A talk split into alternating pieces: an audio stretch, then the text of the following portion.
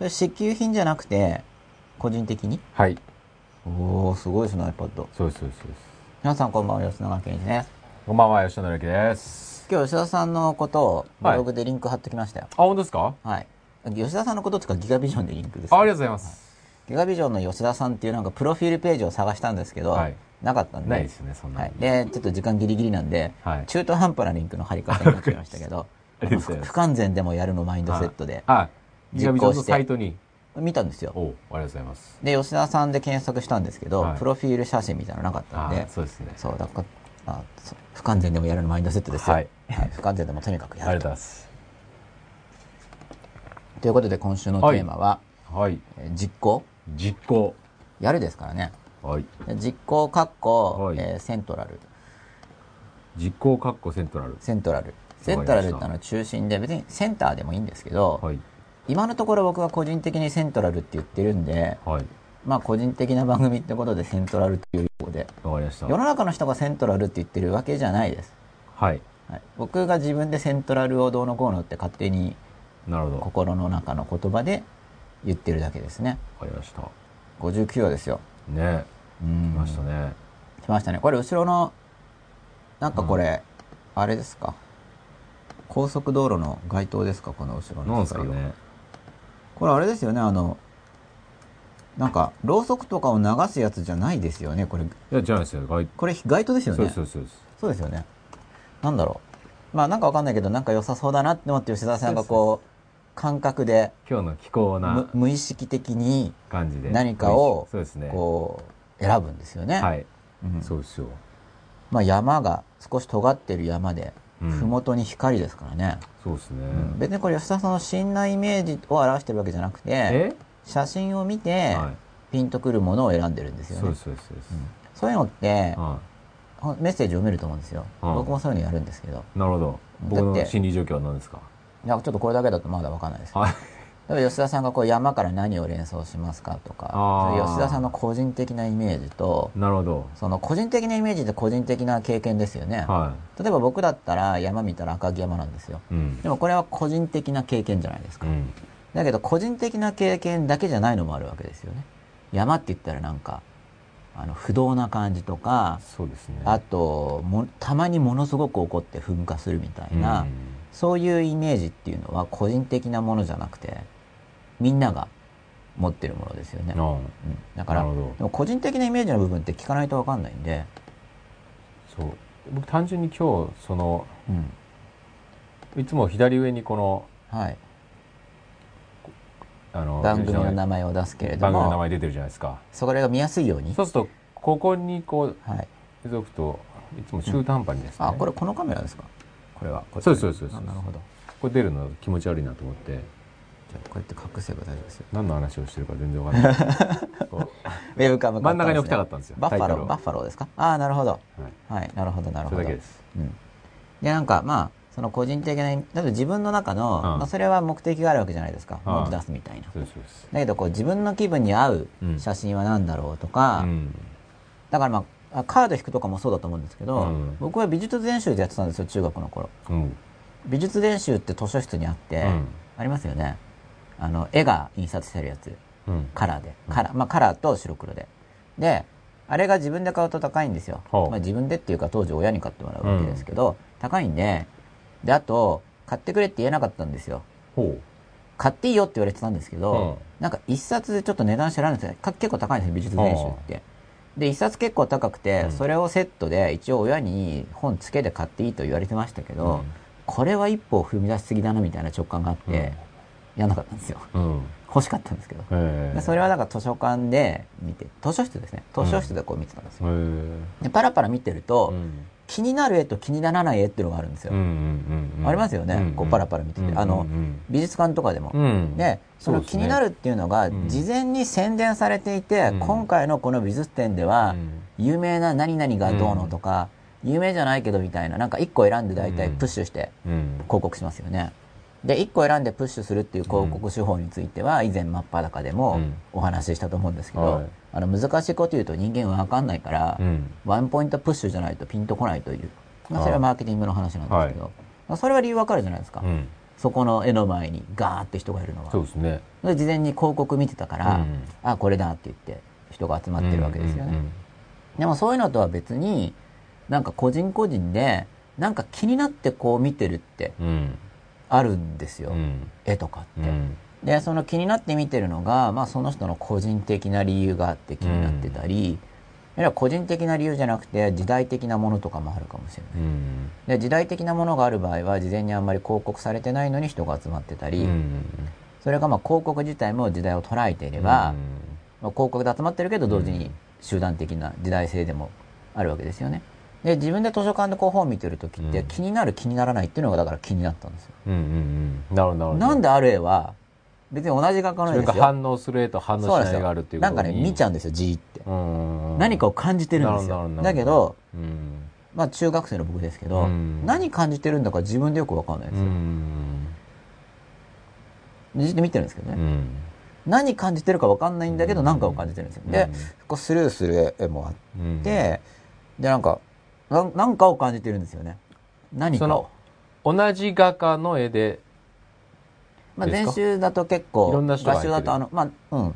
人によるんですけどね、うん。その同じ本の中でうん。何人か載ってるのもあるし、うん。まあ、有名な人とか、うん。作品が多い人だとその人の一冊っていう、まあ、全集本だったんで,、うん。で気になったり気にならなかったりするわけですよ、うん。気になったり気にならなくなったりする絵があるということは体験できるんですけどね、うん。何が気になってるんだかよく分かんなくて、でそれは結構謎だったわけです。うん。でもその気になるものを見るということをすることでなんか心が落ち着くというか、うん。そういうのを感じてたわけですうんよね、体感的に、うん。うんカードでなくて本ですけどね、うん。だからこれ写真を選ぶ時とかもちょっとそういう意識があって、うん。だから旅行とかでバシバシ写真撮りまくったとしてもやっぱ気になる1枚とうん。スルーする1枚っていうのがあって、でそれがあのいわゆるよく撮れてるっていうだけじゃなくて、なんか気になるとこあるんですよ、でそのなんか気になるっていうところから自分の心の光を引っかかりを見ていこうってこと。をまあそういうのを意識してたんですね。で空を見てても、雲が空中に出てる時でもなんかどっか一箇所の雲。なんかそこが気になって形の変質を見てたりとか、どうして他じゃなくてそこが気になるのかな、何かが気になんか自分の心の中の何かが反応してるわけですよね、で何が反応してるかよく分からなかったんですけど、うん。でそういう方向に興味があってで、まあ、美術史もそんなやってないんですけどね。結局だからそれって象徴とかシンボルなんで、であシンボルなんでってのを勉強していくうちにそう思い出したわけですけど、じゃあシンボルってどういうふうに、えー読めるのかな。読むっていうとそれ言語的に言葉的に読むんで、まあ、ちょっと理性が入ってくるんですけど、でそれが単に解釈だけじゃなくて因果論的な解釈だけじゃなくてなんかさらに自分の未来を指し示すという方向性ですよね当たるとは限らないんですけど、未来を指し示しているという読みもできる。あるいは、えー自分が何を目指しているか実際に起こるというよりは何を目指しているかって読みもできるななんていうようなことを考えていたわけですよ。でいちいちこういうのを見るときでも、まあ、まああと自分が選ぶってだけじゃなくてこの絵を見るときに印象を感じますよね。僕自身が。あのパッと見たときにで見た時にどういう印象を感じるかっていう部分から自分のことが分かるんで人によって印象違うわけじゃないですか。だから僕がこういう印象を抱くということは僕はこういう人のはずだなみたいになんか自分のことが見えてくるんですよね、うん。っていうようなことが一応真っ裸的なはい。テーマとしてはい。お話ししてみたわけなんですけれども、なんかあまりにも吉田さんがコメントないんで ちょっとここら辺にしとこうかなと思って。はい。それをずっとややってきたんだなと思うと。感慨深いですか？いやいや感慨深いというか大変だなと思って。ああまあ内向的な人ってことですねそういう意味では。うんね。うん。ね僕はもう単純だからなんか直感的なぐらいにしか考えてないですからね基本的にはね。でもそれはそれで全然いいと思いますよ。直感が強いんですよね。であの優勢が何かて。か考えてないですよねそんなね。うん、それはあの先週の話で意識的な領域を広げる方法とか言ってやったじゃないですか、うん。やりましたよね。う、んで意識的な領域を広げるために何をやったかっていうと意識的な認識の手段って何があるかなっていうお話なんですよ。うん。タイトルとしてより正確なのは意識的な認識の手段。うん。私たちが意識的に何かを認識するときにうん。無意識的な認識って分かんないんですよね。だって無意識だから。うん。いや意識的な認識をするときにえー、どんなツールがあるだろうかなっていうのが先週のお題であって、で具体的に出してみたんですけれども、うん、でその意識的な認識のそれぞれで、まあ、手があってこう例えば右手と左手があって利き手と利き手じゃない手ってありますよね。僕右手利き手なんでいろんな作業をこう右手でやるわけですね。でバランスを重視してたんでその右利きであることにコンプレックスを持ってた僕はですね、うん、あの左利きの人は左手利きであることにコンプレックスを持ってるって言うんですよ。で無理やり強制されることによってあの正確に特定の傾向があるとまで言われてるんですね。左利きの人は。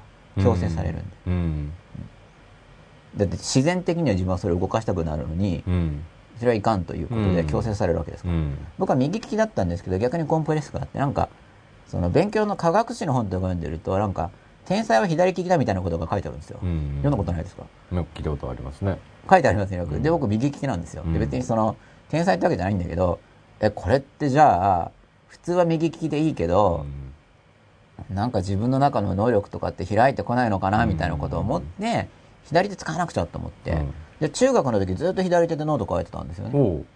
でだんだん字が上手くなるんですよ、無理やり書いてると、でも左利きにはならないです、何年間もやったのに。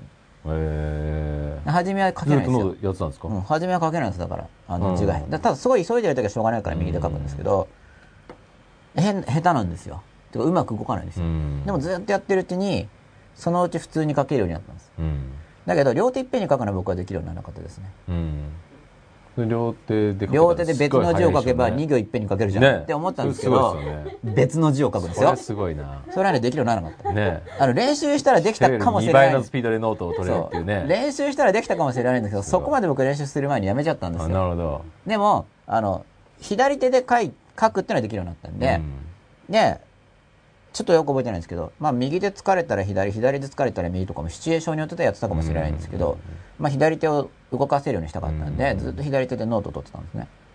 メインは。あえて。まあ、そういうのやってたんです。高校の時も、大学の初めとかも、あえて日本語では単行本は絶対英語で読むとか決めてる時期があって、単行本は英語って決めてたから、日本語の単行本読んでない時期があるんですよ。ペーパーバック、英語のペーパーバック読もうと。なんでかっていうと、そうしないと日本語の方が楽なんで、うん、まあ、中学の時は左手、うん、高校の時は英語ですよね。そんなのことを、えー、まあ、参考者はいる人なんですけどね。うん、なんかそういう基準決めてて、えー、普通の単行本は日本語は読まないみたいな、決めてる時期があって、でもそれ左手で書けるようになったのに、右手にな、で、その間だから右手で文字書くのすごい減ってるじゃないですか。だけど、右手で書けるんですよ。うん、面白いのは。で、み、で、左手の時期をやめて右手でしばらく取ってましたよね。そしたら左手が書けなくなってるんですよ。これが結構インパクトが強かったんですよ。だって何年間もやってたんですよ。何年間もやって獲得した能力なんですよ。で、右手はその間あんま書いてないんですよ。なのに平然と書けるんですよ。右手では。で、左手は書けなくなってきてるんですよ、また。どう思いますか、吉田さん、そんなの。いやもう右手の右手の運命なんですよ。何なん？だったんですよ。何年間も左手を使ってたのに戻るんですがっていう。何だったのっていう。これは結構。利き腕ってやっぱあるんじゃないですか？いやそういうこと思ったんですよ。だから、ね、えー、って。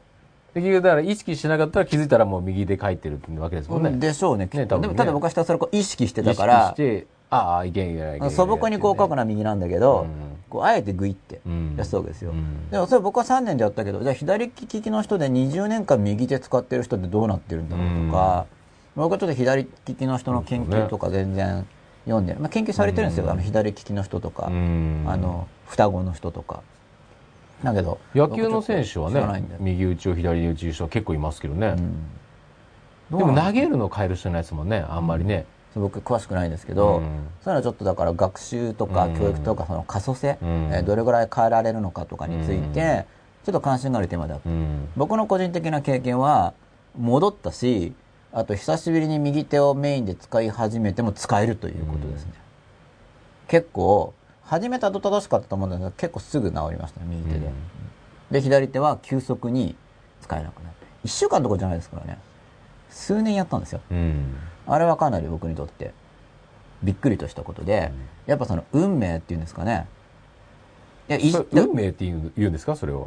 あ広い意味で。で僕が感じてる運命っていうのは意識的にあえて左手を使うっていうトレーニングをしたわけじゃないですか、うん、まあこれなんかあの英語トレーニングって出てるんで、うん、勝手にトレーニングから連想して話してるんですけど。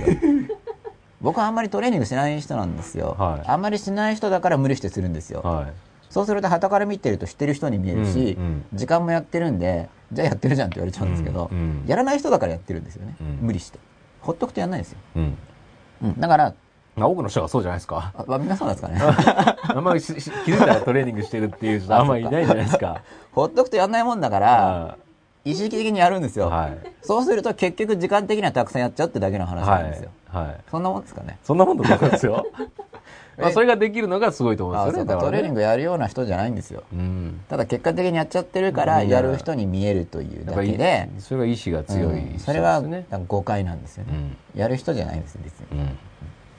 でそうやってトレーニングって言うとその左手の話とかが結構、まあ、僕なんかその中学の左手とか、うん、あと幼稚園から小学校低学年にかけての、うん、あの寝る前の,、その夢と起きてる時の狭間における心の練習とか、それが結構トレーニングなんですね、僕の中で やったこととしては。高校の時の英語本だけっていうのはそれほどトレーニングっぽくなかったんで、うん、あの戻ったのは結構衝撃でしたね。あとやんなくてもできるっていう部分、右手が、まあその以前では3年以上右手動かしてますけどでも休んでたのに動くんだな、無理してるんだなっていうのと、逆に考えたら、まあ、さっきも言いましたけど本当は左利きなのに何十年も右手使ってる人ってどうなんだろうみたいな、僕は3年でしたけどね。さすがに30年40年やったら入れ替わるものなのか、うん、でそれがなんで運勢っていう言葉を使ったかというと意図的には左手使ったわけじゃないですか僕は、うん、意識では。でも右手が動くわけじゃないですか。それは別に僕が望んだわけでも願望したわけでもないんですよ、うん、そうだったんですよ、うん、そういう意味で運勢運命。はい。だって選んでないんですよ僕ちっちゃい時に、要は今の日本文化ではどうも右手文化だから俺は右で行くぞって選んでないんですよ。うん、気がついたらそうだっただけなんですね。はい。だから運勢とか運命っていう、その無意識的なものだけど、しかも個人的無意識じゃなくて、なんか肉体の中に初めから入っていったような、うん、どうもこれ遺伝子的な無意識かな、うん、無意識的なものでも個人的な経験の無意識ってあると思うんですね。うんうん。小さい時の幼児体験とかっていうのは、あの一人一人違うから、僕は僕で幼児体験とかをしていて、まあトラウマだったり、えー、トラウマ的な決意があったり、感情体験したりして、それが無意識的に僕に影響を与えますよね。それは個人的な経験ですよね。でも、その、まあ個人的かもしれないけど、遺伝的要素っていうのは、だって僕と吉田さんの遺伝子だってほとんど一緒なんですよね。うん、ちょっと違うけど、うん、そのほとんど一緒な部分っていうのは、個人的って呼びにくいじゃないですか。うん。そうですね。だって同じなんだから。うん、で、右利きとかっていうのは、うん、まあ全員が右利きじゃないですけど、多分にその多くの人が共有してる多分遺伝子的な影響なんだろうなと思うんですよ。うん、それって僕の意識からしたら、運勢的なものですよね。うん、こういう人間の体が形成されるっていうのも僕の意識からしたら、多分その、こういう肉体にするんだって設計して生まれてきたわけじゃないんで、ないと思うんですね。もともと人間っていうものがあって、それで生まれてきたんだと思うんですよ。それは僕の意識からしてみたら、うん、外部から与えられているもので、あの、運勢的な運命的なものなんですよね。ただ、完全にかっちり、あこれ自由意志の問題が入っちゃうんですけど、じゃあ筋トレ、自由意志。自由意志、はい、じゃあ運勢運命が完全に決まってる決定論っていうのは、変えられないんですよ。うん、ある時何か思いついたとしても、うん、まあそれはそういうふうに思いつくように、決まってたんだよ。っていうのが決定論ですね。だから決定論者って自由視ないわけじゃないですか。どう思います？感覚的に。なんか自分で思いついたと思ってるけど、いや、それ別にもう原因と結果があって決まってるんだよっていうのが決定論ですね。うん、から初期条件があれば全部一時的に定まるんじゃない？っていう、うん、うん、立場の人。うん、どう思います。自由自由視があるっていうのは選択できるよねっていう立場ですね。まあ、選択できるというふうに思ってることも大事だと思いますし、まあ逆にもう定めがほぼ決まってるっていう、はい、なんかもうそこの、うん、あほぼって言ったら自由意志ですよ、うん、ほぼ決まってる。でもそこの狭間の矛盾さとかじゃないですか。人生のその苦しみだったり喜びっていうのは、はいだからなんでしょうね。そこを追求するのがいいのかどうかもわからないですよね。逆に言うと。追求できるものなのかどうかもわかりませんけど。考えすぎるとよくないよみたいな。まあ好きならいいと思うんですけど。あんまりだから考えすぎるとはまり込む人もいるだろうなとは思いますよね、はい。はい。だそうすると結局なんで生きてんだろうとかなんで生まれてきたんだろうとか、はい結構危険な方向にどんどん入っていくような気が。ああ危険ですよね、うんそうその危険さについて今日僕ちょっと話そうと思ったんあです。よ本当ですか？で話そうと思って一応構想を iPad に書いてきたんですけど、はい。スリープしちゃいましたね触ってないうちに。はあ黒くなってしまいました。ちょっとツイッター見てみましょうよ。まだ一回もあれですよ。ご挨拶してないですよ。あれそうでしたっけ？そうですよ。ごめんなさい。あれこれって？エスケープで消えるんですか？あはいありがとうございます。ではツイッターを見てツイッターというかまあ正確には、えーソーシャルストリームですね。を見てみたいと思います。あそっか。それもあるんですけどちょっとこれアリース持ってきてみますか？いいですよ。iPad 置き場に。いいですよ。iPad 相当気に入っててはあの僕はあの小学生の時に、シャープの PC1500 ってコンピューターがものすごい好きだったんですよ。いほ本当に気に入ってて。で当時僕はちょっと進歩史観っていうんですかね、うん小学校の段階でその PC1500 というスーパーお気に入りのポケットコンピューターがあるんだから、うん。後継機種が出てきてもっともっと僕にとっていいガジェットが出てくるだろう、うん。当時ガジェットっていう単語は使ってなかったんですけど、はいはい。でもっといい、まあ、ポケコンが出てくるだろう。って期待してたんですね、うん。ところがその後その PC1500 に僕的にはですよ、別に世界あの日本国内でベストセラー機種とかじゃないから、うん。僕はただすごい気に入ってたんですそれが。シャープですか？シャープの PC1500 ってポケそコンが。の当時シャープまだそんなにメジャーじゃないですよね。あそうですか？当時はシャープがえーっとポケポケコンって言ったらシャープって感じでしたよ。あそうですか、はいポケコンは。ポケコンでね関数電卓とかあったんですよその頃。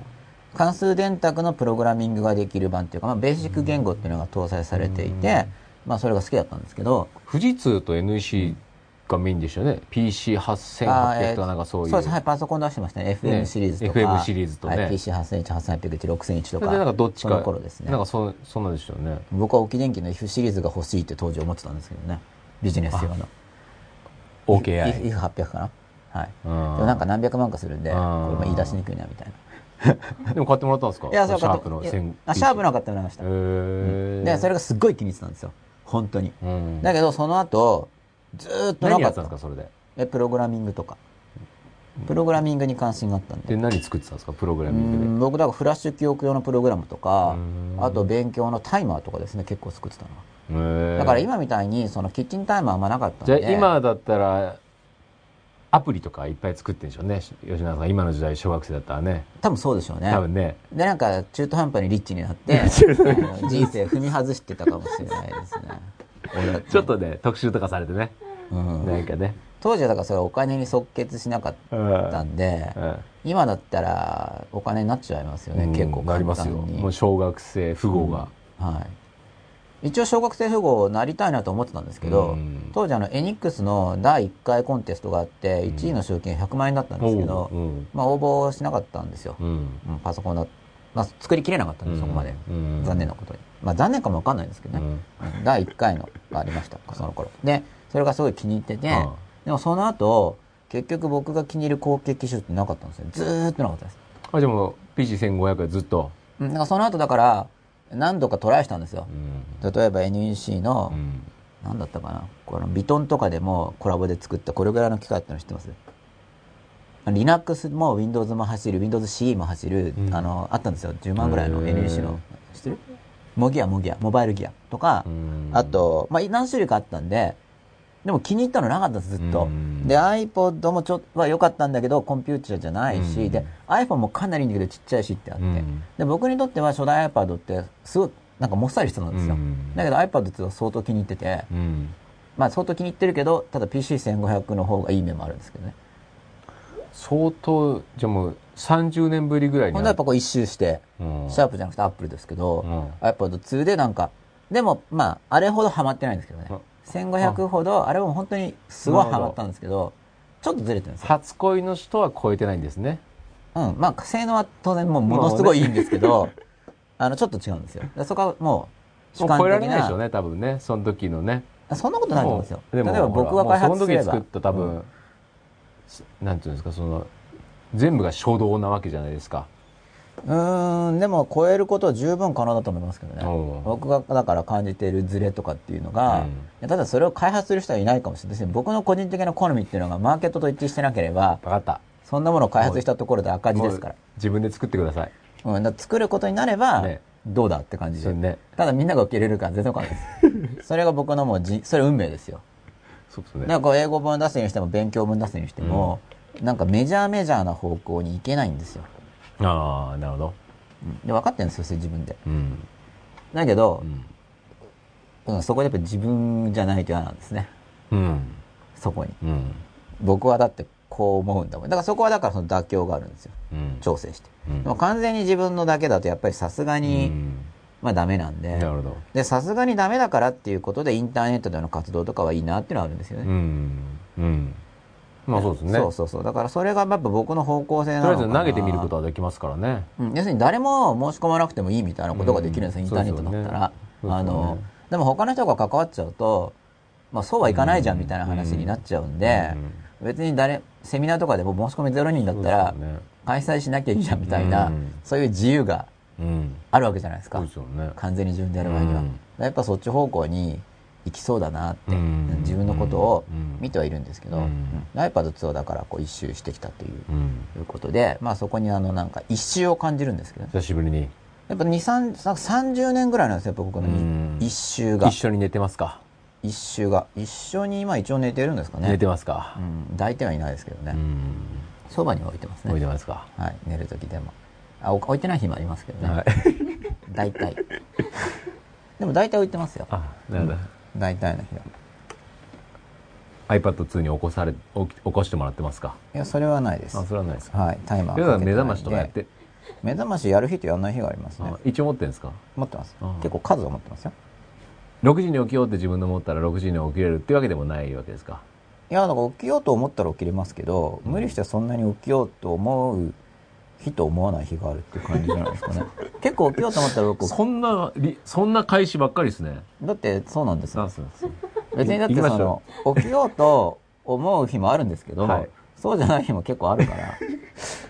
ななんかあんま頭がよろしくないこの開始みたいですねうん、例えば今日とか夏至の日だったんで、うん、東京が4時24分の日の出だから、うん、その前に起きようかなとかそういうこと思いますけど。4時 ?4 時24分確か。今日、うん、あそんな早いんだ。で待ってたんですよ、そしたら今日の日の出ビルの裏でしたね。そこにまた自由性を感じませんか？なるほど。なるほど。記念日ですからね夏至でなるほど、うん、ああ。そうだよね。4時24分。結構早いですね。夏至ですからね。ね。だから一番長いですよ。14時間ぐらいかな昼がで明日になるとどれぐらいなんですか？何がですか？4時24分が。あ覚えてないですね今。数分 数分ずれないのかな？数分数分。もずれないかもしれないです。あそんなもんですか、うん、なんか前はもっと詳しかったんですよ、あのチェックしてたんで日の出ブログのサイドバーに。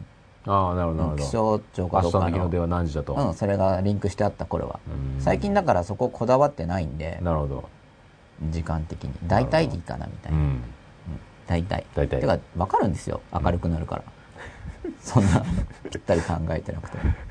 行きましょう。まず空が明るくなってしばらくしてから上がってくるもので、はい、あの急にぴょって出たりしないんですよ。フェイントみたいな。太陽そういうことやんないから。人間ってやるやるじゃないですか、まあね、待ち構えてると、なんかその前にピッて出て、ね、どうだみたいな、はい。そういうこと太陽一回もやってないんで、今太陽はやらないですよね。太陽がやりだしたら、太陽の、太陽がやりだしたらだいぶ何かですよ。手前にいる雲とかはね、うん、そう雲とかありますけど、けどねうん、太陽がやりだしたら、うん、地震以上の何かですよ。いや相当、相当ですよね。相当覚悟しないといけないですね。かなり何かの時代が、はい、あれってなります。はい、やばいですよね。やばいです。多分僕の一生の中で起こらないぐらいの安定性を僕は太陽には期待してます。S アンダースコ生島さん、声もよろしくお願いします。英語トレーニング変えました。マーナーマーナーまでやりました。これあの、買った人は、わかるんですよ。マーナーマーナー。そう、マナーが大事っていう話じゃないんですね。なるほど。はい。買えばわかります。なるほど。まあ、マナ席のマナーですね。っていうのも冗談なんですけどね。はい、一応絡んでいるんですけどね。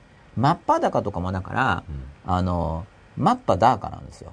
一応初めの頃に考えてたら。ああ。うん。なるほど。ただその、マーパーっていうのが完全にサンスクリットと同じ発音じゃないんですけど、でもそういう話すると怪しいじゃないですか。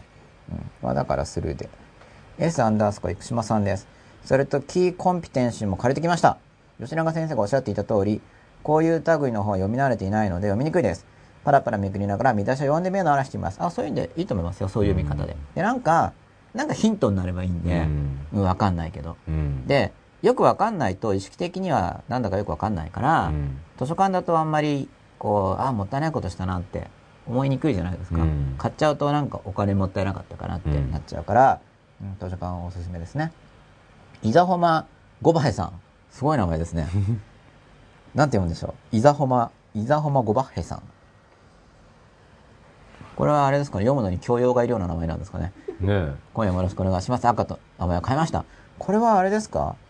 あの、以前からフレンチブルドッグを頭にかぶっていた方ですかね？赤と名前を変えました。だから絵は描いてないですよ。赤と名前を変えました？どういうことですか？赤ってアカウントじゃないですか。だからリサン受かるりんたろうさんなのかなって思うんですけど。でも全然違うかもしれないですね。変わっちゃってますからね。ケンマジックさんやっとだ。はいやっとです。アンダースコアリスクアンダースコアさんこんばんは。今日もよろしくお願いします。よろしくお願いします伊沢ホマゴバヘさん吉永さんの言うセンターとセントラルの五感の違いってどういう意味があるんですか？またそれを話すとまたずれちゃいますからね。またじゃあ次回以降もないかもしれないぐらいな感じで、はい、単なる五感なんで、迫田ゆまさん、こんばんは。僕の近くの書店では英語トレーニングまだ入荷していないようでした。まあ、ぼちぼちだと思います。うん、今日発売なんで、はい、はい、よかったら注文してください。近所の書店さんで。注文していただけると嬉しいです。あれですね、注文する方のために ISBN また言ってきます ?ISBN は、978の4の05の3034445の8です。もう一回言いますか？978の4の05の303445の8ですから ISBN は。はい。はい。でも近所の書店さんだと ISBN の方が嫌がる可能性もあります。はい、あの手書きの場合は、はい、手書き伝票の場合は嫌がられるかもしれない。もしかしたら今手書きでも ISBN ですかね。最近手書きの注文書いてないんで、うん、ちょっとよくわかんないですけれども、はい、はい、ISBN も行ってみました。あ、伊沢ホマン、小林さんです。文字打つのと内容難しかったので難儀しましたが、1週間で少し分かるようになってきました。先週は分かんないところも分かんなかったので、これ何の話ですか？わかりません。あれ？さ、わかりませんか？はい。なんか落ちてるのかな？途中で。あの、発言が。大茶子さんです。こんばんはです。ちょっと遅れました。大丈夫です。伊沢浜小林さん、絵の話よくわかります。現代美術で何書いてるか意味わからないとか、オブジェとかで表現できないけど、なんか感じてる自分を発見したりします。そう、なんか感じてるんですよ。うん、なんか、うん。なんかその無意識からのうごめき。ただ、何、うん、かを感じている部分は意識的ですけどね。うん、だから、意識的には何かっていう部分が意識的に入ってきてる部分で、うん、細かいところはおそらく無意識的な部分にあるのかなと。で、それをもっと感じられるようになる力を高めるために、あの、先週の、その意識的な認識の手段ですよね。うん、それを意識していくと、その意識に感じられるものが増えていくという、うん、実感を体験しますので、K マジックさんです。好きな女子とかもそうですね。なんか気になる。そう。なんか気になるんですよ。でこのなんか気になるっていうのが、どこから来てるかなんですよね。うん、だからコンプレックスの、コンプレックスの反動とかだと、うん、まあ結局、まあ自分の側の手段になっちゃうじゃないですか。うん、相手を見てないっていうか。まあでも普通そうなっちゃうんですけどね。普通相手は全然見てないんですけどね。自分の側のイメージの投影なんで普通好きになるとかって。まあだから技術的にやる人は、相手のイメージをわざわざ見て、まあいろいろやっていくわけですけど、うん、まあなんか気になるという現象は興味深いことです。伊沢浜小林さん、暗喩というか自分のその時感じたことの意味は何なのか分かるようになるといいと思います。そう、これだから、もちろん誤解するかもしれないと。その意識というちっぽけなもんですからね。自分の無意識を誤解することはあるかもしれないということを思いつつも、でもやっぱりだんだん分かるようになってくる実感が出てくると、前よりは楽になるっていう。うんこう要するに自分がずれ、意識的にずれてると、その無意識からがらこう、なんかっていうプレッシャーが来るんですよね。なんか違うとか、うん、なんか苦しいみたいな、うん、それが減っていくんで、まあ、心の肩の荷が折れるっていうんですかね、お腹の痛みが取れるというか、あ取れるってもゼロにはなかなかなんないし、僕もゼロじゃないんですけど、今でも結構残ってるけど、これでも前よりはるかに楽になってますからね。楽になってると時間あるんで、うん、よっぽど苦しかったんだなって感じですけどね。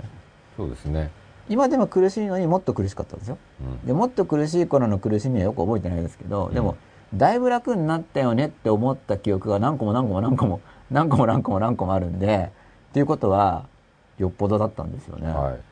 いやだと思います自分でもびっくりしてしまいますね。はい。よく生き抜いてきたと思います。はい。マイマイゴ241さん、こんばんよろしくです。よろしくです。両性 B161 さん、ドーミートリエ B161 です。こんばんは。ドーミートリエさんもアカウント変わったのかな？伊沢マーゴバヘさん、聞き手の話わかります。左利きが感性的で天才肌で、右利きは理屈っぽいみたいな。なんかアンチでないコンプレックスみたいな、阪神ファンが巨人ファンより面白い人と標榜してる感じの逆で、そう、そういうなんか、うん。まあ、逆に普通であることによる、こう、それがダメなのかなみたいなことを思ったりするってやつですね。伊沢浜ごまへさん、右利きのコンプレックスで僕も左手使って、納豆一粒ずつお椀に移すトレーニングをしたことあります。似てますね。これわざわざこう、納豆っていうネバネバしてるものでやるのが面白いですね。僕も小学校受験でなんかやったんですけど、確かあの、鬼は外みたいな、粘ってない方の大豆で僕練習したんですけど、はい、納豆ですよ。そうですね。やっぱ落とした時の罰がより来るから、なんかテーブルにべちゃっとなるのが嫌だから、動機づけが高まるんですかね。それかなんか納豆食べる習慣があるから、うん、納豆でやると、うん、なんか習慣の中に入れ込めるとか、これあれですよね、納豆一粒ずつご飯茶碗の上に移すんですかね。それでもその後醤油でこうやってかき回すために、うん、一粒ずつ左手で移し終わってから、報酬設定は醤油入れてかき回すとかなのかな。どっちでしょうか。いや、ぜひ聞いていただいて本人に聞いた方がいいですか、はい、大茶子さんです。私は左利きですが、字と箸は右ですね。大茶子さん左利きなんですね。なんとなく納得させる何か大茶子さん思ってますよね。なぜでしょうか？左利きに対する先入観が僕の中にあって。それとお茶子さんの何かが一致してるってことだと思います。でも字は右っていう人は多い気がしますよね、うん、聞きますね、ね、よく。だそのよく言うのはノートの関係とか言うじゃないですか、はい、あ言語だから。なんかそういうね、はい、そのうちだんだんもっと分かってくるでしょうね、ね、まあそれがもしかしてもう分かってて僕が知らないだけかもしれないんですが、伊沢浜小林さんです僕決定論的なところありますが所与の条件に反する反応を自分の選択と自分が見なすことで自由があると考えるようにしてます。なるほど。まあ、そしたらでも結局決定論的な感じですよね。まあ、これも話すと長くなりそうな話で、まあ、どこかでそういうのを長く話す時があると、それはそれで興味深いんですけどね。はい。うん。こういう話は。はい、僕はだから自分で結構延々とやってるわけですよ。KRSPMZIQ13 さん生初参加です。嬉しいです。ありがとうございます。僕も嬉しいです。はい、嬉しいですね。初参加。ね、記念ですよ。クードリさん、こんばんは。 TOEIC に役に立ちますか？これはあれですね、この。本が。英語トレーニング。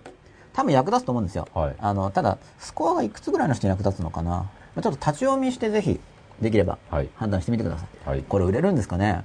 だいぶ勝負な本ですよ。で、そう、アマゾン見たら、高校生の学参になってました。うん、全然そうじゃないです。なるほど。まあ、学参として使えますけど、うんこれ全然学参じゃないですよ。なるほど。本としては。なるほど。はい。でも Amazon では高校生向けの学参分類アマゾンに連絡したら変えてくれるんですか？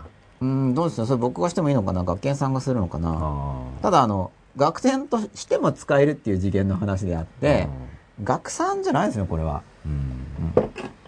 TOEIC に役立つと思うんですけど、ちょっとレベルによると思うので、はい。それはあの、ぜひ見てみて。 TOEIC、TOEIC って本じゃないですからね。うん、前々一号二一さん。右脳がイメージ、左右脳が何でしたっけ？えー、左手多様で右脳が活性化するんですかねこれはまあよく僕もわかんないですね。試してないのと、よく知らないので、あの、実践例とかを。小串康さん考え、考え方の癖は右利き、左利きのように限定されたままなのでしょうか？そうなると癖を直したとしても、また戻ってしまうということでしょうか？悪い癖は治らないのかな？これはあの僕は、治る部分と治らない部分があるという考えなんですね。うん、だ自分がだから変化しないとすれば、もう良くなることもできないですよね。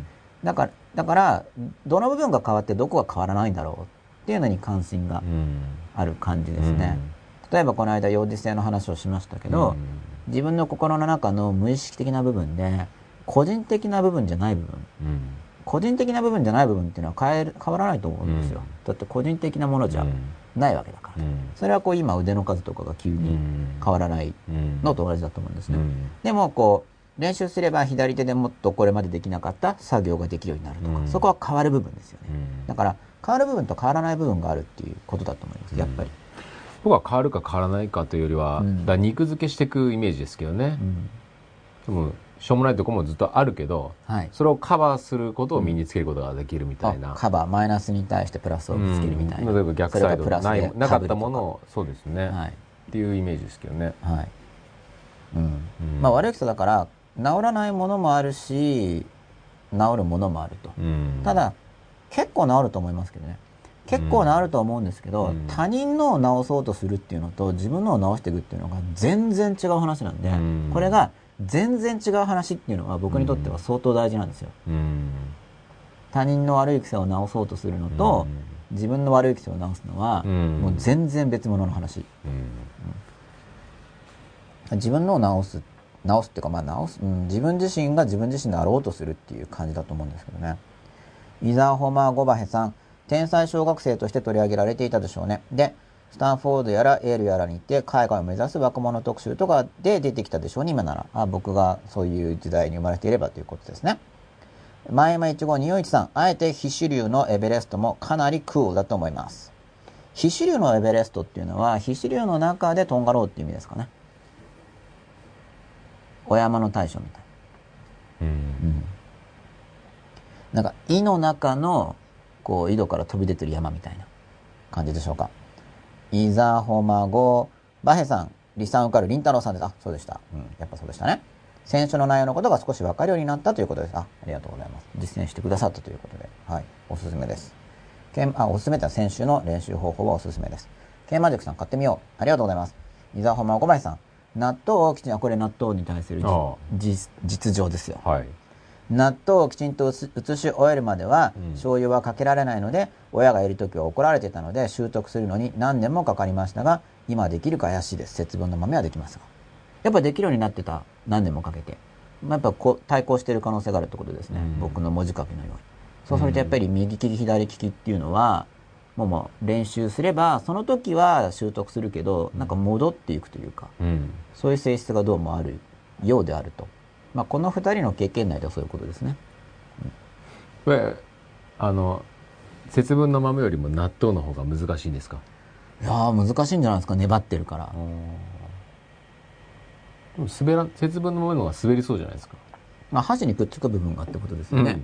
まあ、やっぱそれも実践してみたらいいんじゃないですか？ね。意外と吉田さんがやってみたら僕は納豆の方が楽なんですがみたいな、はい。箸にくっつくからっていう結果になるかもしれないですもんね、はい節分の豆は滑っちゃってできないんですけどみたいな、はい、機会があったらやってみます。今度納豆を扱う時にもし覚えてたらやってみます？はい。なんか結構終わってから思い出しますよねそういう時って。そうですね。納豆食べ終わっても食べちゃった後であっとか言はいってそうですね。ありがちですよね。ね。それも人間の心理として面白いんですよ、い。なんで直後に思いつくなら直前に思い出せばいいじゃんみたそいうなですね。それもまたヒントになるんですよね。なりますよねヒントに。なんで直後なのみたいな。結構しでかしてから思いません？納豆に限らずそうですね。あとか言って。基本そうですよね。忘れ物とかも。とかそうですよね。部屋出てから、うん。あとか言って。うん。だったらもう1分前に思いつけばす,、ぐ取り出せるじゃん、うんみたいな。これすごい興味深いですよ。だってその「ね。あ」っていうのは無意識からメッセージ届いてるわけじゃないですか。うん、だら行動と思考のうんタイムラグみたいなのがありますよね多分ね。どうして僕の無意識はこのタイミングで意識に、うん。その場合は「あ」っていう時には「あれ?」とかっていう時に、うん。結構僕は忘れ物の時にはまず絵で出ることも多いんですけどね、うん。言葉じゃなくてうん。物の画像が心に出る、うん。言葉で出る時もありますけど、でも無意識がだから意識の認識手段の場合に、うん。そのタイミングで出してきたことじゃないですか、うん。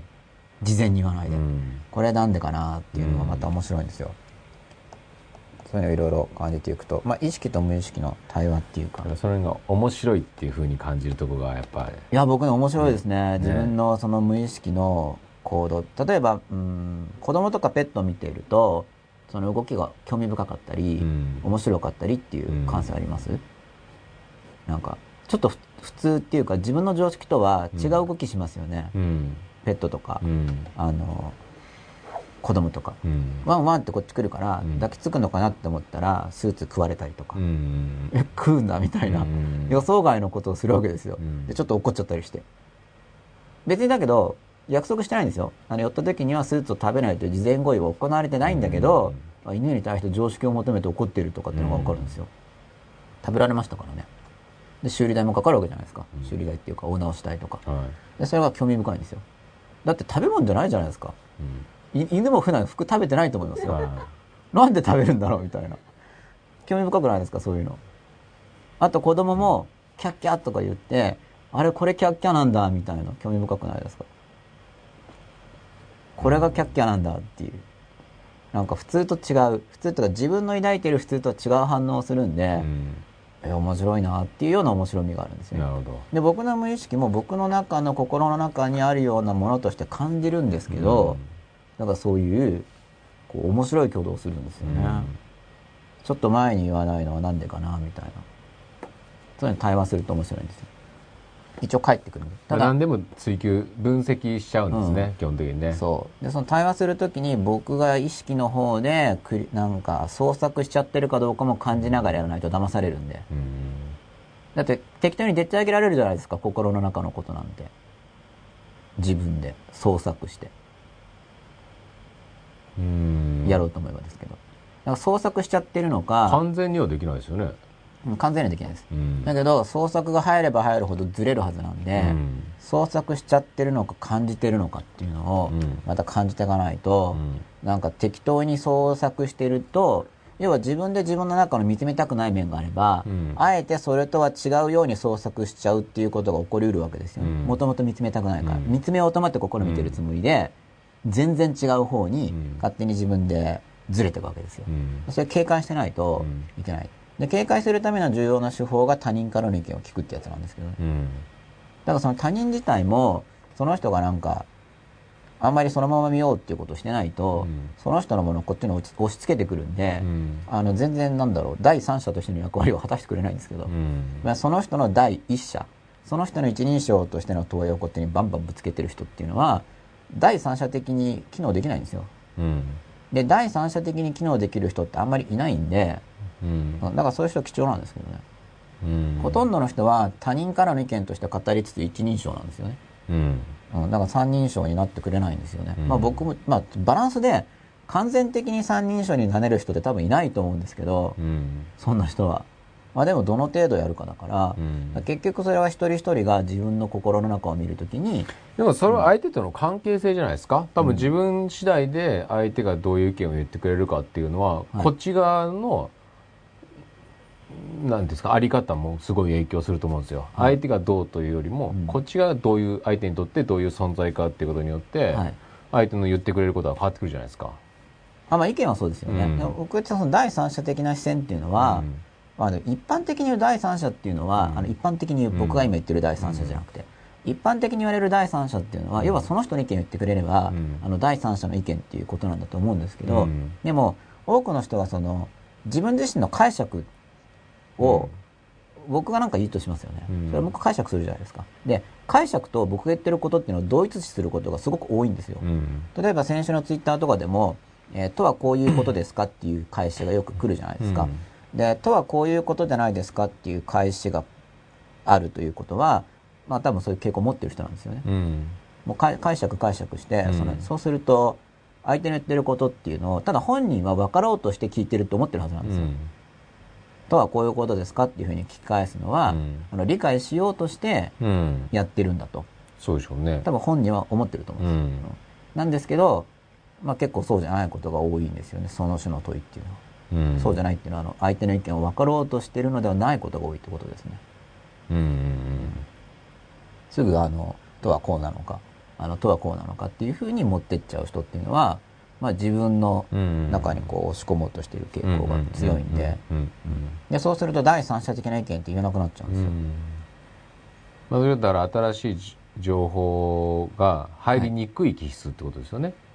はい、まあ、比較そうそう自分の中のそうですそうです。もう置き換えちゃうんで、はい、比較検討していかないんで、それは結局まあ自分の中を見るっていうのと外側を見るっていうの両方の組み合わせの練習で見る力が高まっていくと思うんですけど、うん。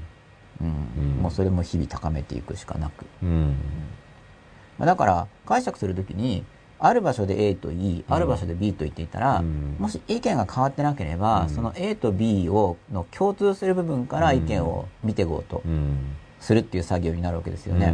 いやそれめんどくさいんですよ、部分的に取り出すことに比べれば。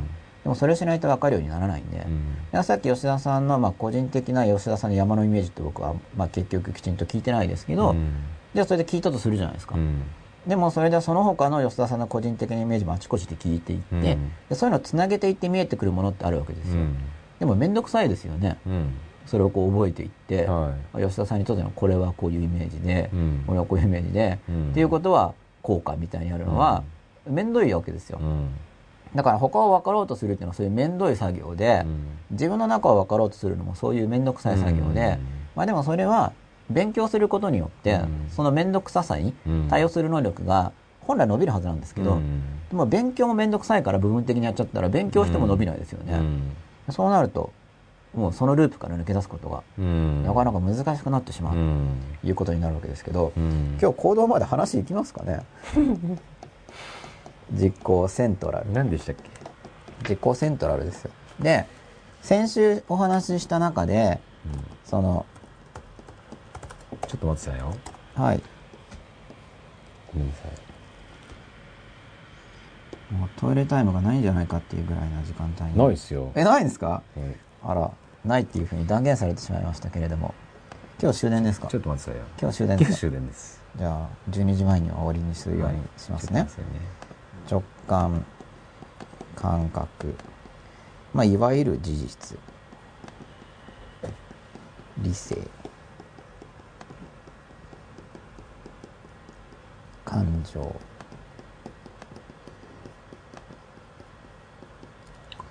あれ？ちょっと待ってね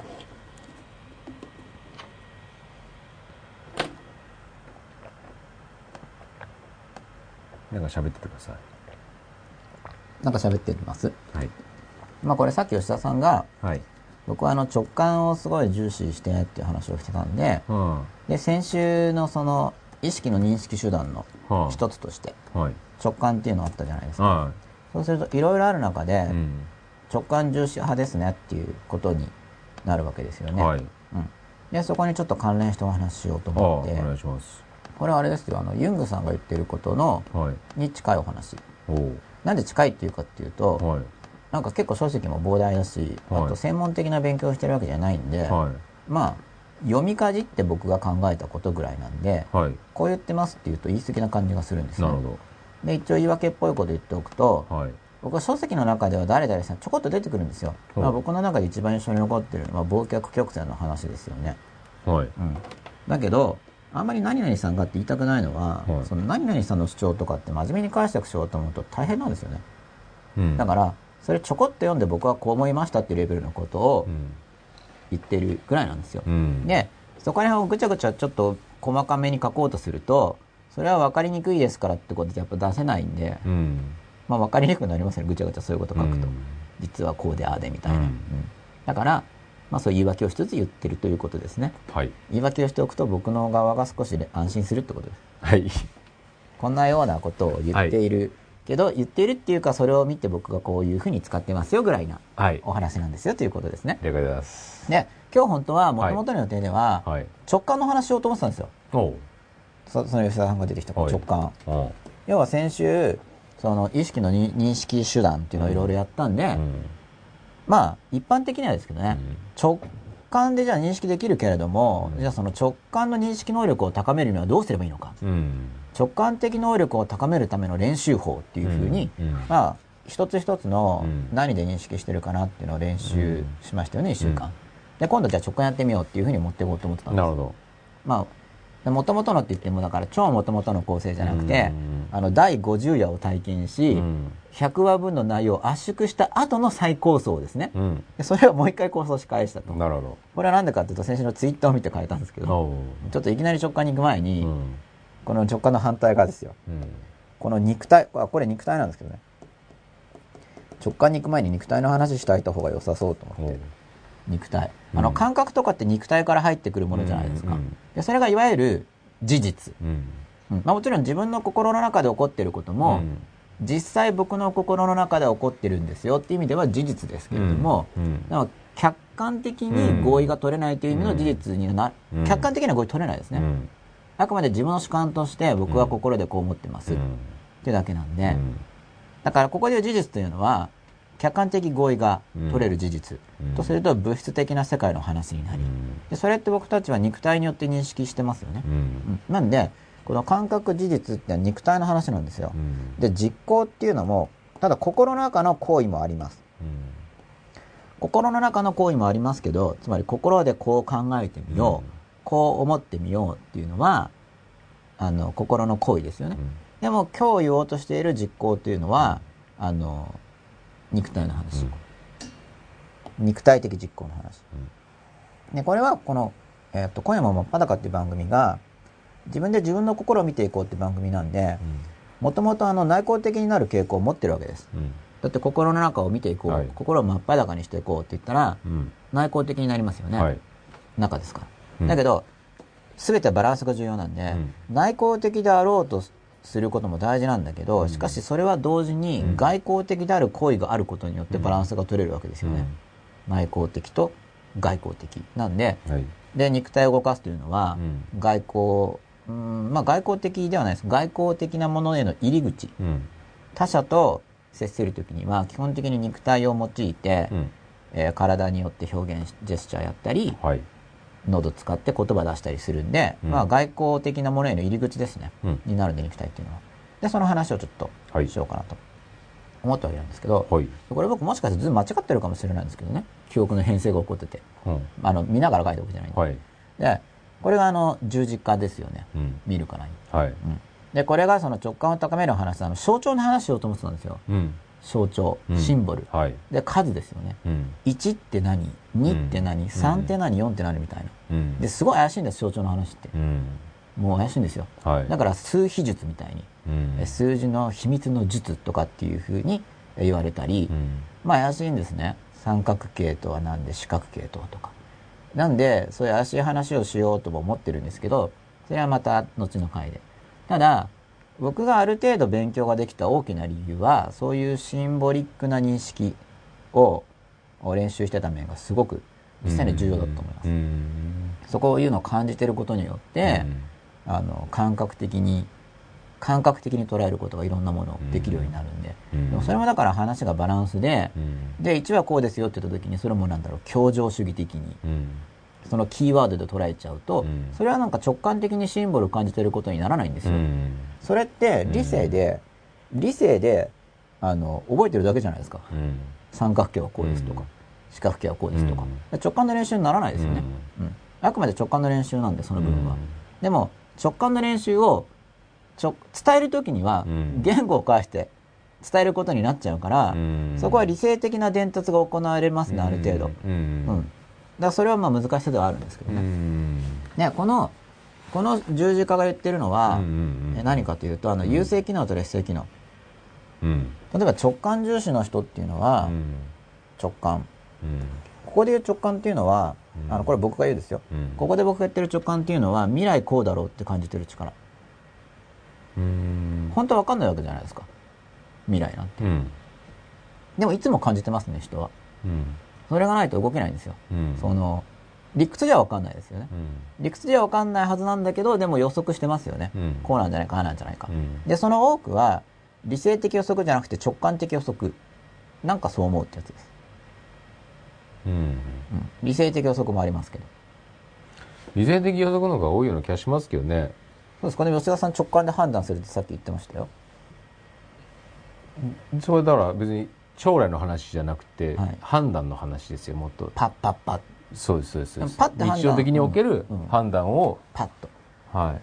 あんまり理性的に判断とか、うん、そのマーケティング要素とかっていうところによると、はいまあ直感なんでその瞬間起こりますけど、うん、まあなんか自覚としてはそっかそう将来っていうと将来をイメージしてるっていう感じになっちゃいますもんね。うん、うん、そうですね。将来こういうことが起こるんじゃないかな。まあ将来まあ予測という意味では将来でしょうけど、もちろんね。まあそうするとやっぱり理性入ってきますよね。そうですね。まあ、その場ででもまあ直感的にその、だから直感的に判断するのは将来良かれって将来良かれっていう言語的には思ってないはずですけど、直感働いてるその瞬間は、直感だから。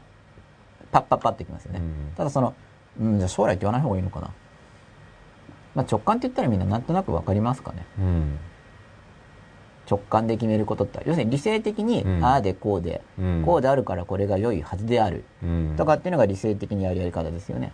そうですね。そういうんじゃなくてと。直感っていうのは、まあ別にどっちが正しいとか正しくないとかっていうのは、はい、あのまあ僕興味ないというか、はい、どっちがた自分にとって楽しいか楽しくないか？どっちが楽しいか、うん、うん、それは感情ですね今度は。もう感そうですね。だからその例えば失敗だとか、まあ、成功もそうですけど、うん、そこのそこで得れるものの、まあ、直感とか感情ですよね。そうですね。完全僕はそっちですね。楽しいか。うん。だから結局まあいろんな本にも書いてあることですけど、はい、その直感っていうのは過去の経験の、うん、が全て集約されているものものなんで、うん、理性も相当入ってるものだと僕は思うんですよね。エッセンスとして、はい、うん、だからまあ一番それに従う。要するに失敗したものをわざわざ直感でまたやろうとするっていうふうな、うん。アホなシステムになってるのかなってないか分かんないですけど、うん、基本的には良かったものをどんどん蓄積していくと思うので、はい、そこに基づいて直感が働くと思うので、はい、それを信用するのが一番、はい、いいかなと。いいかなと、うん、心がけとして直感を選ぶようにしてるっていう。そうですね、ね、あのいろいろ試したんですけど、はい、要するにそういうもう情報を信用していろんなものを調べてっていう、はい、あんまうまくいかない僕はそのやり方が。完全もブレるなっていう、うん、で人もつかめなくなるし、はい、何言ってんですかっていうようなそれ向こうが。相手が、だからあなたはどこにいるんですか？みたいな。情報を出してるのに。そうですいろいろこういうことはこうなってこうでこうでっていうようなアプローチをしても、はい、結局相手を感動させることができないなっていうとこはすごい思いますね。はい、結局相手を感動させて掴んでいくっていうことを考えた時には、うん。まあ、自分の直感というか、はい、まあ、感情過直感、うん。うん、で、まあ、過去の経験の蓄積っていうのがすごい重要だなと、はい、今のところは思いますね。いろいろしらあの調べたっていうかあの、はい、試した結果、うん、うん、で仮にうまくいかなくても、その失敗はすごい受け入れられる。はい。直感に基づいて直感に基づいたものは自らの直感それでそういう外のものに基づいた行動は、外のせいにするじゃないですか、はい、他人の意見だから。他人の意見だから、うん、なるほど、うん、他人の意見。で仮に多分他人の意見で成功しても、はい、あんま、うん、僕は嬉しくないなっていう、仮に成功なんかそのビジネスに成功。に言われたから。そうですね。自分の成功としてあまり感じられないんじゃないかなっていう、はい。うん、っていうふうな。もうこれはだから個人的な何を求めてるかっていうところだと思うんですよね、はい。はい。うん、個人的なもの僕は大事だと思ってますけど、で自分の直感を成功させたいっていう、はい、俺の直感で成功したいと。っていう欲求ですね。うまくいく場合でも。例えばね、そういうのが強いと思いますね、僕はね。はい。うん。で、これで、うん、まあ図式的に言えばこういう十字架みたいな図になるわけですけれども、うん、例えば直感っていうのは、その肉体で捉える事実とまた違うわけじゃないですか、うん、事実こうであるっていうのとでも直感っていうのはで、ね,、もなんかこう思うんだっていうのが直感ですねここでいうところが。でここで言ってるところのかこの図で言うところの感情っていうのは価値判断で、うん、なんか見た時にいいとか悪いとか思うわけですよ、うん、でそれと直感がどう違うんだって話をすると、うん、もう少し話が入れ入り入り組んでくるんですけど、でそれぞれ背後にエネルギーがあって、感情的な判断があったとしても、エネルギーを必ずしも伴ってるとは限らないんですよ、例えばそれはいけないんじゃないのっていう価値判断は一応怒りに分類されるんですけれども、それに情動となるようなエネルギーが存分に入ってなければ、うん、それに自分が揺り動かされることはないですよね、うん、そう思うだ、うん、あの感じますけど、行動にまで至らないですね、背後に情動エネルギーがボーンと入ってないと。でその情動あのその自分を動かすエネルギーっていうのはどこに入るか。感情の方に入っていれば感情で動くし、直感の方に入ってれば直感で動くし、うん、理性の方に入ってれば理性で動くし、うん、肉体の方に入ってれば肉体で動くんですよ。うん、でこれあのこれもですねそのうちキャラクタータイプの話をする予定なんですけど、まあ、日本で流行ってるキャラクタータイプといえば血液型判断、うん、A 型はこうだ B 型はこうだ、で僕はあれあんま使ってないんですね、だから効くか効かないかもよくわからないんですよ、ただ先入観としては効かないと思ってるから練習してないわけですよね。一応。わかんないけどみんながやってるから効くのかもしれないけど、でキャラクタータイプはでもじゃあないのかって言ったら僕はあると思ってて、便利だと思っていて、まあ、紋切り型にならないように気をつけなきゃいけないけど、そのキャラクタータイプはどういうのを、うん、キャラクタータイプを見ていくことで他人も分かりやすくなるし、うん、自分も分かりやすくなる、うん、でこれ何が優勢かを見ていくっていうのはキャラクタータイプの一つなんですよね、で直感タイプの人にはこっち側も直感で話さないとピンとこないんですよ、で感情タイプの人にはこっちも感情で話さないと受け入れてくれないんですよ。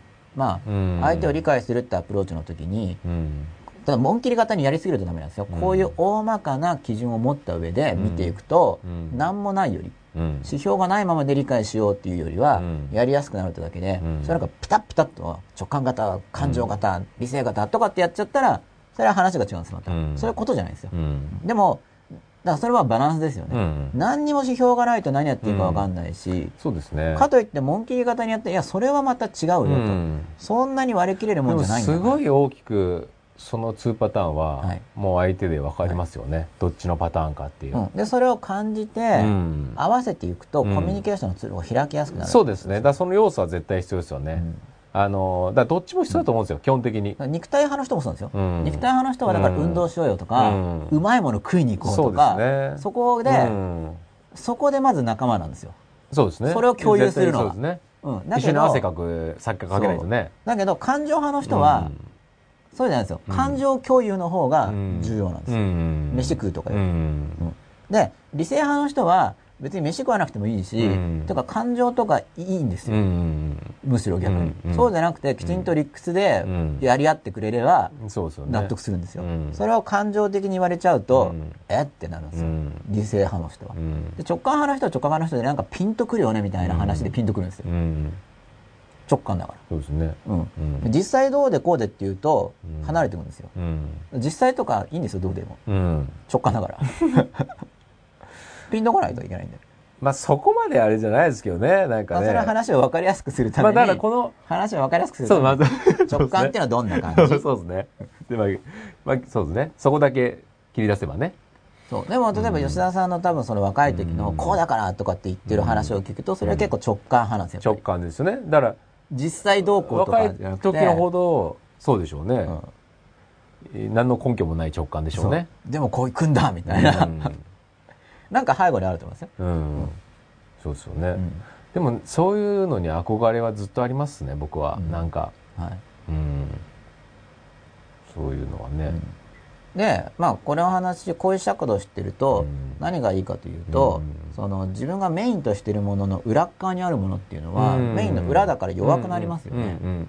で、これ四角形じゃないですか、うん、三角形じゃなくて、うん、ちょっとシンボルの話入っちゃいますけど、うん、まあ、おでんみたいですけど、三角形って、あの仮の安定のシンボルなんですよ、仮の安定のシンボル、隠された一つの要素っていう暗示なんですよね。あ暗示のなんだろう比喩の比喩っていうのかな、シンボルの話をすると、隠された一つの要素って話なんですね、まあ、ちょっともう話しちゃってますけど、で隠された一つの要素を入れると、まあ、僕の絵が下手なために正方形になってないんですが、隠された要素を入れることであのこういう四角形という全体性を表す図形になるんですよ、うん、三角形も全体性を表すんですけど、うん、仮の全体性なんですよ第三者とかっていうのは自分がいて相手がいて第三者がいたら全体なんですけど、うん、仮の全体性なんですよ三角っていう象徴は。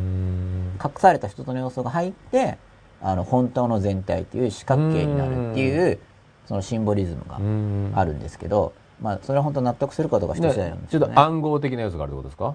そういういや人間はそういう認識をするという話です、人間の共通して。いるその三角形を見た時に、うん、人にとっての三角形っていうのはそういうもので不完全さを感じる不完全な全体っていう図式を作る時に三角形になってしまう。あの人は。へえー、あ面白いですね。集合的に、ね、個人を超えて、そうなんだと、うん、人は、うん、っていう話です。へえ。全部そこまで。ね、うん、それはちょっといろんな図形にそういうのがあるんですか？あるんです。へえ。でそういうのをもとにして自分の個人夢とか個人的な経験も出るけど、それは個人的なのそれはもうちっちゃい時の話とか、自分の連想とかで探っていくんですけど、別に個人とか関係なくてあの人だからっていう多分レベルわかんないです。調べたら犬もそうかもしれないけど、今の技術じゃ犬の夢とかわかんないですよ。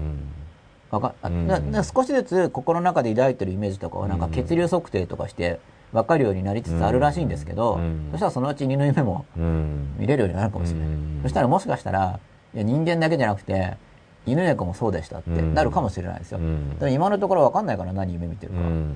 なんであと犬とかお絵描きしてくれないから、よく分かんないじゃないですか。並べないですね餌とか犬は。うん、なんか人間はいろいろ描いたり話したりするんで、そ共通性とかって見えてくるわけですよ。あと古代の遺跡とかもあるから。古代の遺跡があるからすごい昔の人はどうしてたかっていうのも分かりますよね。あの現代の人の記録だけじゃなくて。うんでその三角形とか四角形とかってこういう話があるわけですね。でこれ四角形の話で、例えば直感優勢の人で感覚が劣勢の人にとっては世界がこういう三角形になるわけです。だからその感覚っていうのは隠されてる劣勢機能にあるんですよ。紋切り型に言えば。で劣勢があるっていうと悪いみたいですけど、うん、劣勢機能があるといいことがあるんです、うん、なんでかっていうと劣勢機能っていうのはあの意識意識してないんで、うん、無意識がメッセージを伝える時には劣勢機能から入ってくるんですけどなるほど。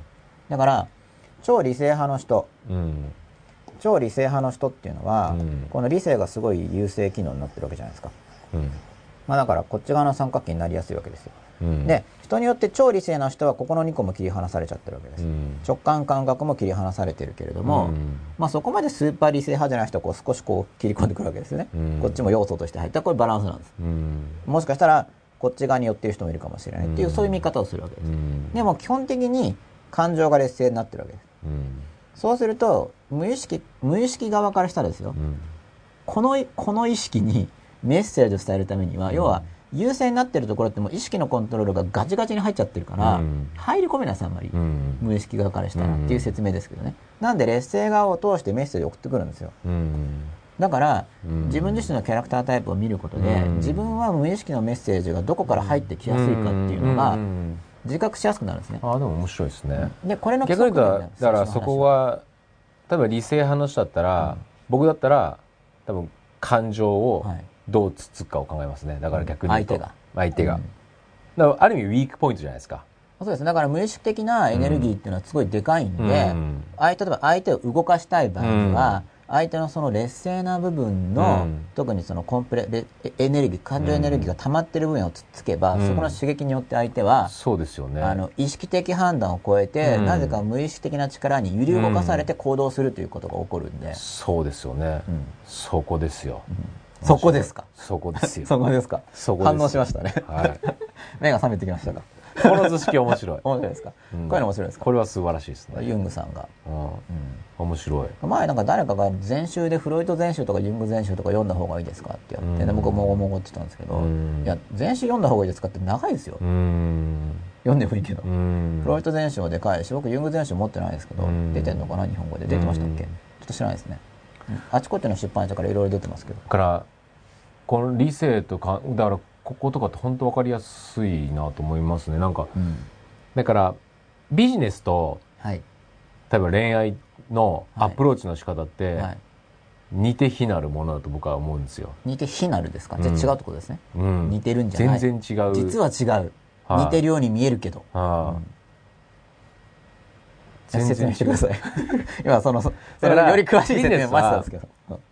ニーズに合わせていくわけじゃないですか。ニーズっていうのはあのマーケットの？ある意味そう。だから、顧客の求めてるものが何なのかを研究して、はい、そこにヒットするものを提供していくわけじゃないですか。はい、だからここで言うと理性が強い人だったら、はい、理性が強い人が求めるものを考えて、そこにそこを提供してるわけじゃないですか、そうすると売れるわけじゃないですか。例えば、うん、で恋愛はその真逆の理性が強い人だったら理性をなんぼにアプローチしてても、はい、絶対理性が強い人は口説けないと思うんですよ。うんうん。うん、そうですね。本当にくそういう理性が強い人を口説きたかったら、はい、この感情弱い側から弱い側をどうやってつつけるかを考えると。はい、いや感情的な人は理性からいくとこですか？え？感情的な。感情的な人は理性からいけばいいんじゃないですか、うん、多分。弱いところだから、うん、弱いところだから、まあ、揺らぎやすいっていうことですよね、うん、そうですね、うん、の方がね多分、まあ本当そうなんですよ。だから直感派の女の子とかっていうのは肉体で持ってくから、うん、じゃあ飯食い行こうとか、うん、遊園地行こうとかっていう話で、ね。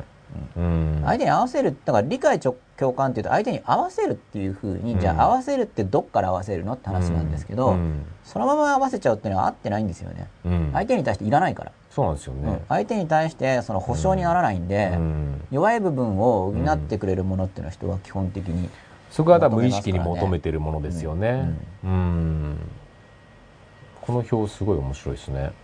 うん、じゃあ、さすがユング博士ということで。うん。まあシンプルですけどね。シンプルですけど、こういう図に至るまでには、相当いろいろなことと。そうでしょうね。相当ですよ。しかも、また関東さん以上に非難されてますからね、ユングさんは。何、何言ってんだぐらいの勢いで非難されてる人ですから。それはなんかメモっとこう。そうですか。ありがとうございます、はい、手帳にこうやってやって、この人はだからこっち側だみたいなね、使えこれぐらい頭に入れろって話ですけどね。まあシンプルですからね。であの、まあ、だからこれはこういう話っていうのは僕は今後だんだん、うん、あの全体にはならないけれども、うん、日本ではそこそこの人の、うん、あの共有常識になっていくんだろうなっていうそうでしょうね。流れこれ直感ですね僕は。直感があり、まあ、だからこういう番組自体をやっているわけなんですけれども、でそれが自分のセントラルに、あの何なんだセントラルはっていうところを一応言おうと思うんですけどね。でセントラルっていうのは、自分で自分の中心と感じている部分のことを言ってるんですけど、じゃ理性的な人っていうのは初め自分のセントラルがここに位置してるわけですよ、自分は理性的であると。いうふうに理性的存在であるっていう自己認識があるわけですよね、でセントラルを移動させるっていうのは簡単に言ったらこっちまあすごい図式的に言えばここに動くってことですよね。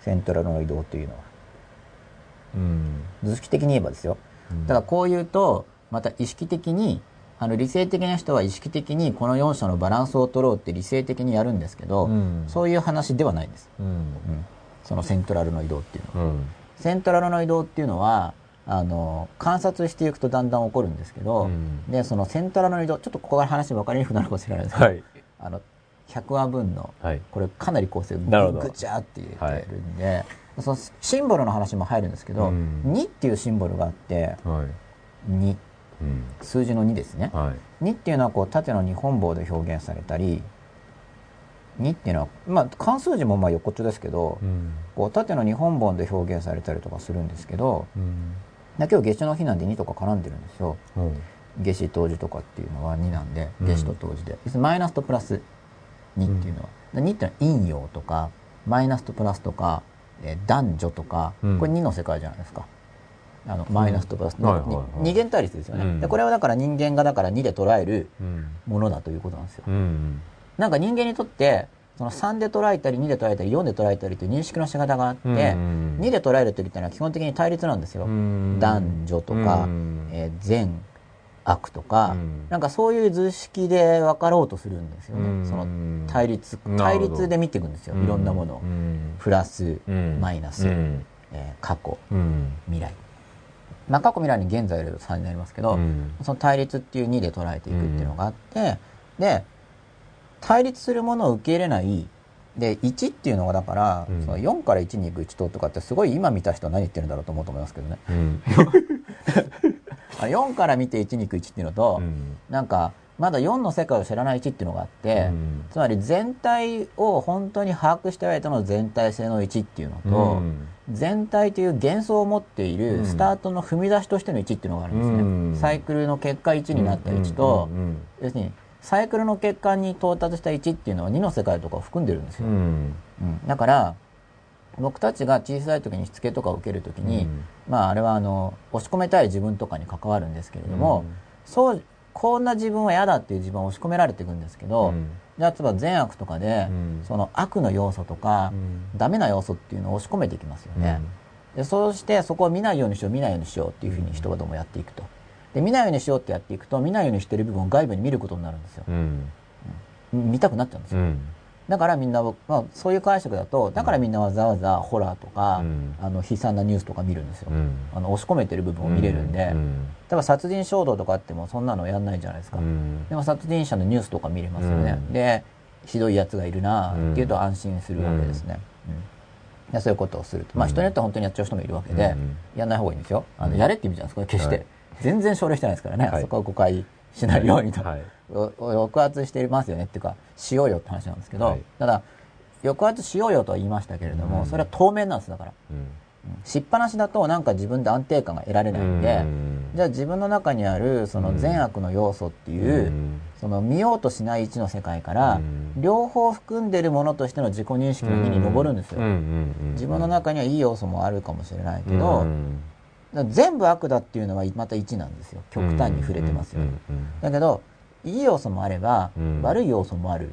自分の心の中には、両方がある、うん、で見ていくのがその1から2に上るっていうことなんですけど、うん、この1から2に上る教育っていうのはあんまりされてないんですよ教育会で、うん、教育会っていうのは基本的に悪い側はなくせ、排除する、見ないようにしようっていうことなんで,、ね、はい、でも実務会では、清濁合わせ飲むとか、そういう言い方がされますよね、あの実際に結果を出していくためには、でその自分の中でのその善悪共存ということを試みていくと2に上れるんですよ。で今の、まあ、例えばこういうマップアダとか見る人っていうのは基本的に勉強好きな面があると思うんですね。勉強好きじゃなければこれ見れないですよ。長いし。まあそうですね。よくわかんない話してるし。で、そういう人はあの1を通過して2に行こうとしてる時期の人が多分多いだろうなというふうに考えて話してるんですけれども、だそれは善悪共存。で共存してたらあの、テンションが起こりますよね、だって違うこと言うから、善な部分と悪な部分、それはだから完全にこう今こ握りしめてますけど、そんなにあのピタッと統合されてないです、善な部分もいろんなものが連想してとこ広がってます、悪な部分もですねもやもやもやっと広がってますけれども、でそれぞれがあの多少自エネルギーが入ってると自律性を持って勝手に動くんですよ。その自分のい自分意識して動いてますよね。それは自分のその自分という部分にエネルギーが入ってる人。これが弱くなっちゃうとあの自分がエネルギー失うと自分なくなっちゃうんですよ。あの動けなくなっちゃうんですね。そうすると自分じゃない部分に乗っ取られるんですよね。それが落ちてくると。まあだから自分のエネルギーを保ったままです。テンションを生じますよね。自分のエネルギーは保自分という自分を保った上で、しかし同時に自分の中のえー、まあ、良い要素とか、悪い要素。で良いってのは単なる善じゃなくてその律するティーチャーみたいな、あのそんなんじゃダメだみたいな、そういう存在が心の中にいて自分にあれこれ文句言ってくると。それは単純に善っていうのでいいか分かんないですけど、あと実際のお父さんお母さんとかは離れて自分にとってはなんか心のお父さん的なイメージっていうか、うん、心のお母さん的なイメージ大自然とか母母なる自然とかって言いますけど、うん、まあ、そういろいろな無意識的な要素があって、そういうものを見ていくと、まあ、今全体性まで入りつつあるんです。と、34って進んでいくんですけど、とりあえず2っていうのは両方見てこうよ、両方あるよねっていう、で両方あるとそこにはテンションが生じるんだけれども、そのテンションは苦しみとして自覚されますけど、そこ歩むんですよ、苦しみの道を歩むっていう、まあちょっとした苦行なんですけれども、うん、まずその苦行の道を通っていくっていうのが、うん、2のバランスを取る世界で、うん、ただそれがあんまり苦しすぎない、うん、もできるんですね、あの自覚していれば。なんであの善悪両方自分の心の中にあるなっていうのを見ていくと、あの心の中で緊張も生じるんですよ、緊張も生じるっていうのを知った上で見ていくと見れる範囲でですね緊張が生じすぎると自分がやられちゃうんで見れる範囲で見ていくといわゆる自分の心の器が広くなるんですよ。うん、でこれはその僕が小さい時になんだろう器の大きな人間になるとかって言われたことがあるんですね。うん、言われたことありませんか？ないですか、まあ、よく言う言う言う話ですよね。いますよね。僕直接言われたことないですけど。はい、僕言われ親が言ってるの見たこと、大きな大きな男になれみたいな。だけどどうしてって聞くと怒られるんですよ。うん、あどうしてどうやってって聞くと怒られるんですよ。うん、分かんないから多分分かんないんですよね、うん、人分からないこと聞くと怒るから。お父さんの願望なんでしょうね。うん大きくなりたいんでしょうね、うん、今そう思いますけど、うん、まあ、それを僕に言ってくるわけじゃないですか、どうやってって聞くと怒るんですよ。よく知らないんですよね。多分。まあ、大体親がね子供に望むことっていうのは自分ができなかったことの子が多いでしょうからね。そうそう。そこら辺はだから、今その子供を勉強好きにする方に取り掛かってるん。ですけど、どう書いたものかズバズバ書くと嫌だから読んでらんないじゃないですかそんなもの。そうですね。なんかだけど、あ、ね、親に親にこびている本はもしかしたら売れるかもしれないですけどあんま変わんないですからね。多分世の中が。結構そこはね、うん、溢れてますからね。逆になんかねもっとね。いい加減ないい加減っていうかファーストステップですよね、まあ、うん、褒める教育とかって確かにファーストステップなんですけどただ褒めたらつけ上がるんで、うん、そこら辺はやっぱり実践してないとやっぱりなんかなんかよくわかる、まあ僕もその子育て自体を実践っていうか僕が実践したのは家庭教師ですけれども、家庭教師とか集団授業ですけど、やっぱ現まだ子育ての現場じゃないですけどね、でももっと多分しんどいですよ、子育て現場は、家族なんで,、で家族ってあのかなりしんどいです、何がしんどいかっていうとその同一化が起こるはずだから、要するにその自分の垣根っていうのが薄くなってしまって、家族だから一緒だよねっていうアプローチがされますよね。しかもそうあるべきだというものもあって、多分また例によってどっちかに触れてると思うんですよ。家族だから一心同体っていう触れっぷりと、家族といえども他人なんだからっていう個人主義。これだから1ですよね。そうじゃないですか。だから2なんです。だからやっぱり両方なんですよね。両方あるんですよ。その、でも両方って一見共存できないじゃないですか。そんなの。なのに、でも実際には共存してますよね。うん、なんか理性で考えると矛盾してますけど、うん、一人一人別人だよね、うん、個人だよねっていうでそういう側面あるじゃないですか、で家族だから一心同体だよね、そういう側面もあるんですよ、で相入れないようだけど、でも実際両側面があるわけで、現実に共存してますよね、ただこの現実に共存しているっていうのを受け入れるのが当初難しいんですね。一の世界に生きてる人は。だからどっちが正しいんですかっていう質問になるわけですね、うん、その共存してこういうことですかっていう話になっちゃうわけですね。ある意味ではこうですよね。こういうことですよね。実はこうですよね、うん、でもそれをだけど両方あるんですよ、うん、でそれを共存させていくんですね心の中で、自分の認識として。それが2の修行なんですよね、でその2っていうのをやっていくと器が大きくなると、まずまずは器を大きくするために123と上がっていくって話なんですけど、これは僕は子供の時に器を大きくしろって言われたけど、うん、分かんなかったから改訂っていうかカリキュラムを知りたいと思って、まあだからこれも30年ぐらいかかってますね。うん、あ、そっか、1234なんだみたいな。まあ一番だから大きなテーマが死ぬのに生きるっていうところですよね。その2のとこで言うと。はい、あ、死と生が共存している。うん、まあ僕たちは生きているってことは同時に死に一歩近づきますからね。うん、そこは、そこはだから僕も幼稚園ぐらいから、なんでだっていうのを。死ですよね。うん。うん、で人生サイクルとかって昔から壁画とかによくなってるんですよ。古代の壁画もそうだし。で人生サイクルがよく死後の世界として書かれたりするっていうのは一つのパターンなんですね。死んだとしてはこういう道をたどるっていうのがその実際の生きている人生のプロセスが書かれてるんですよ。これも死と生なんですよ。死んだ後の世界に生きてる時の道筋が書かれてるっていうのは不思議ですよね。それを人生ってこうだよっていう語り口じゃなくて死んだ後そうなんだよっていう語り口なんですよね昔のを見ていくと。まあ、まあ僕は全部言ってるわけじゃないですけどね。そういうのをだからエリアーデさんあの比較宗教学の本とか読んでいくといろいろ書いてあってだから僕はだんだんそういうのをやりたいんだと思うんですきっと。あのちっちゃい時にそういうのに関心があってで受験勉強っていうのをしていってまあ、だからこれも一周してちっちゃい時読んできた本に今戻りつつあるわけなんですけれども。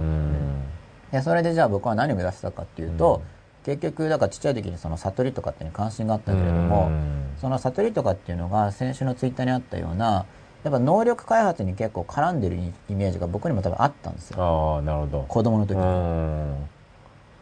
うん、それによって超人的な力が得られるっていうのかな、でもそれはだから今ちょっとそうじゃないなっていう方向になってきていて、でその死後の世界の順番っていうものと自分の人生とかあと成人とされる方たちのたどった生涯のフェーズですよね、うん、そういうのを見ていくと、やっぱり死ぬ前に全体的なものに到達していて、うん、なんかもう了解があるんですよね、あの別に死ぬということについて。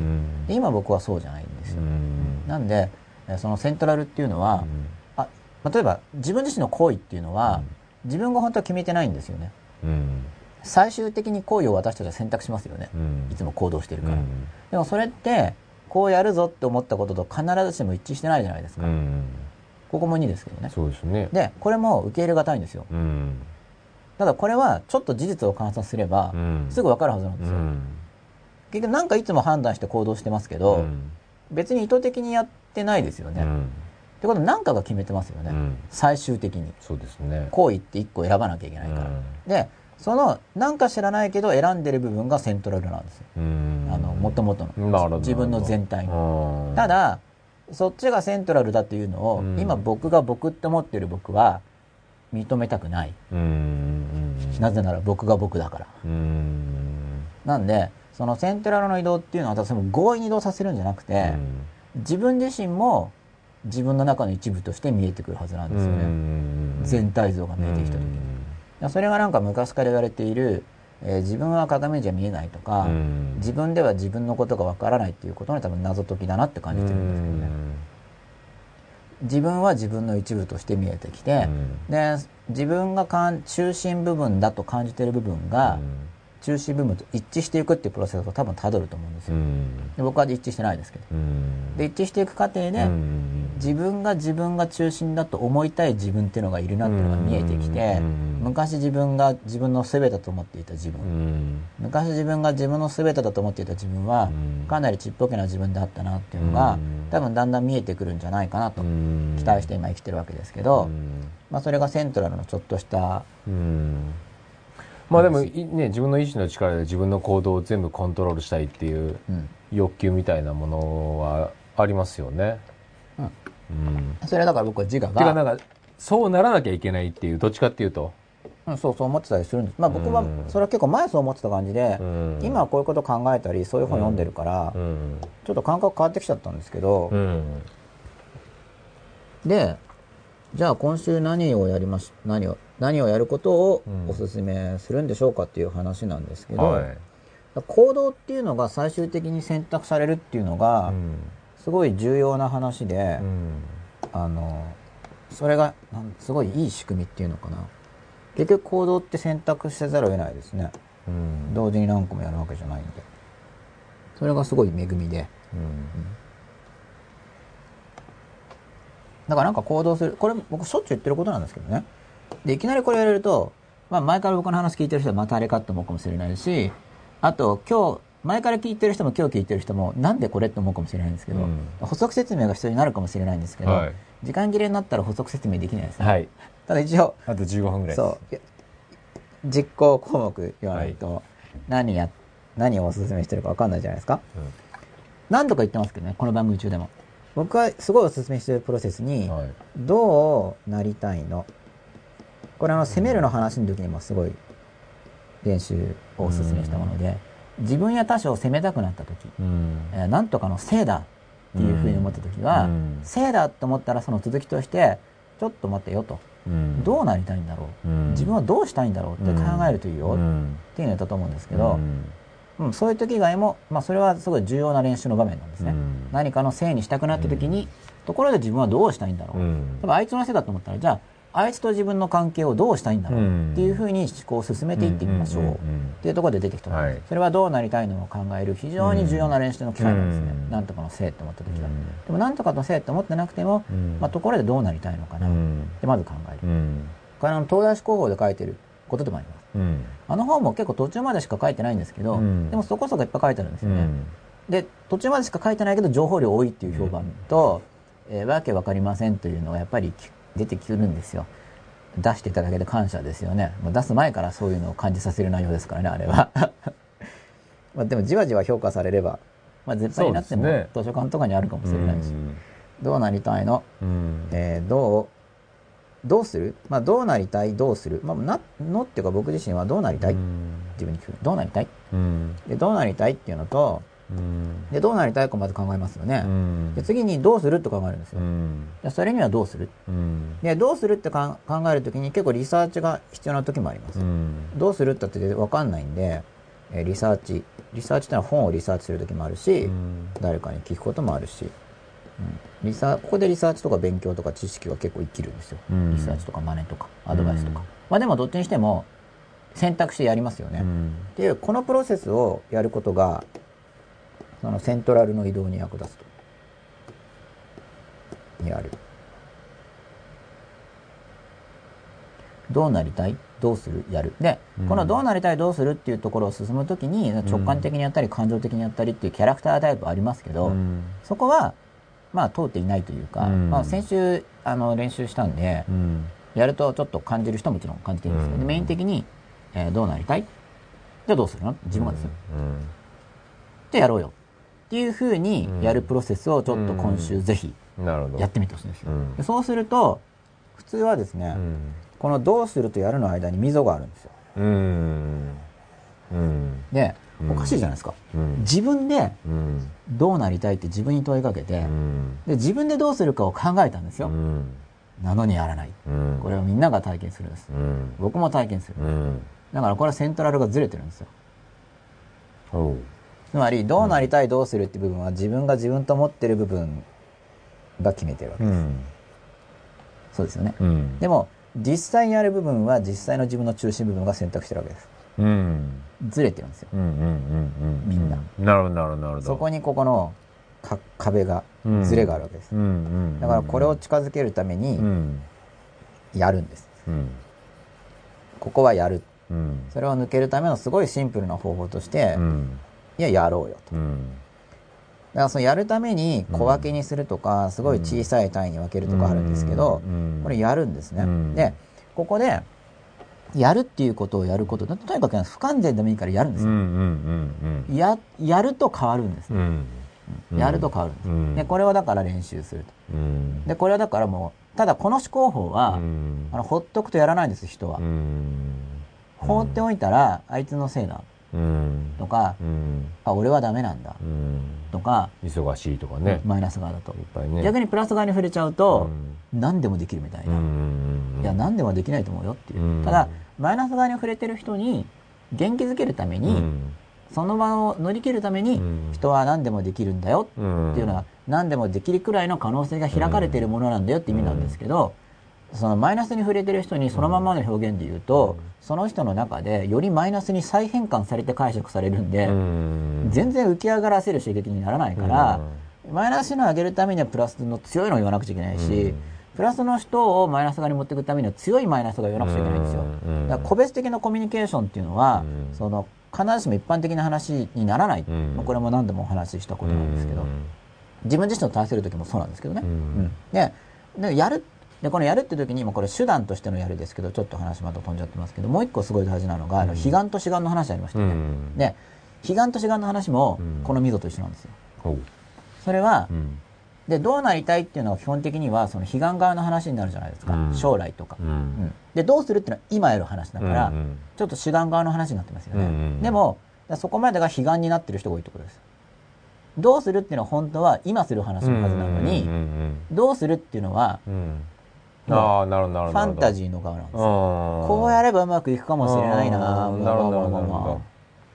向こうの世界にちゃってる。なるほど。だからやると、なかなか繋がらない繋がらないです。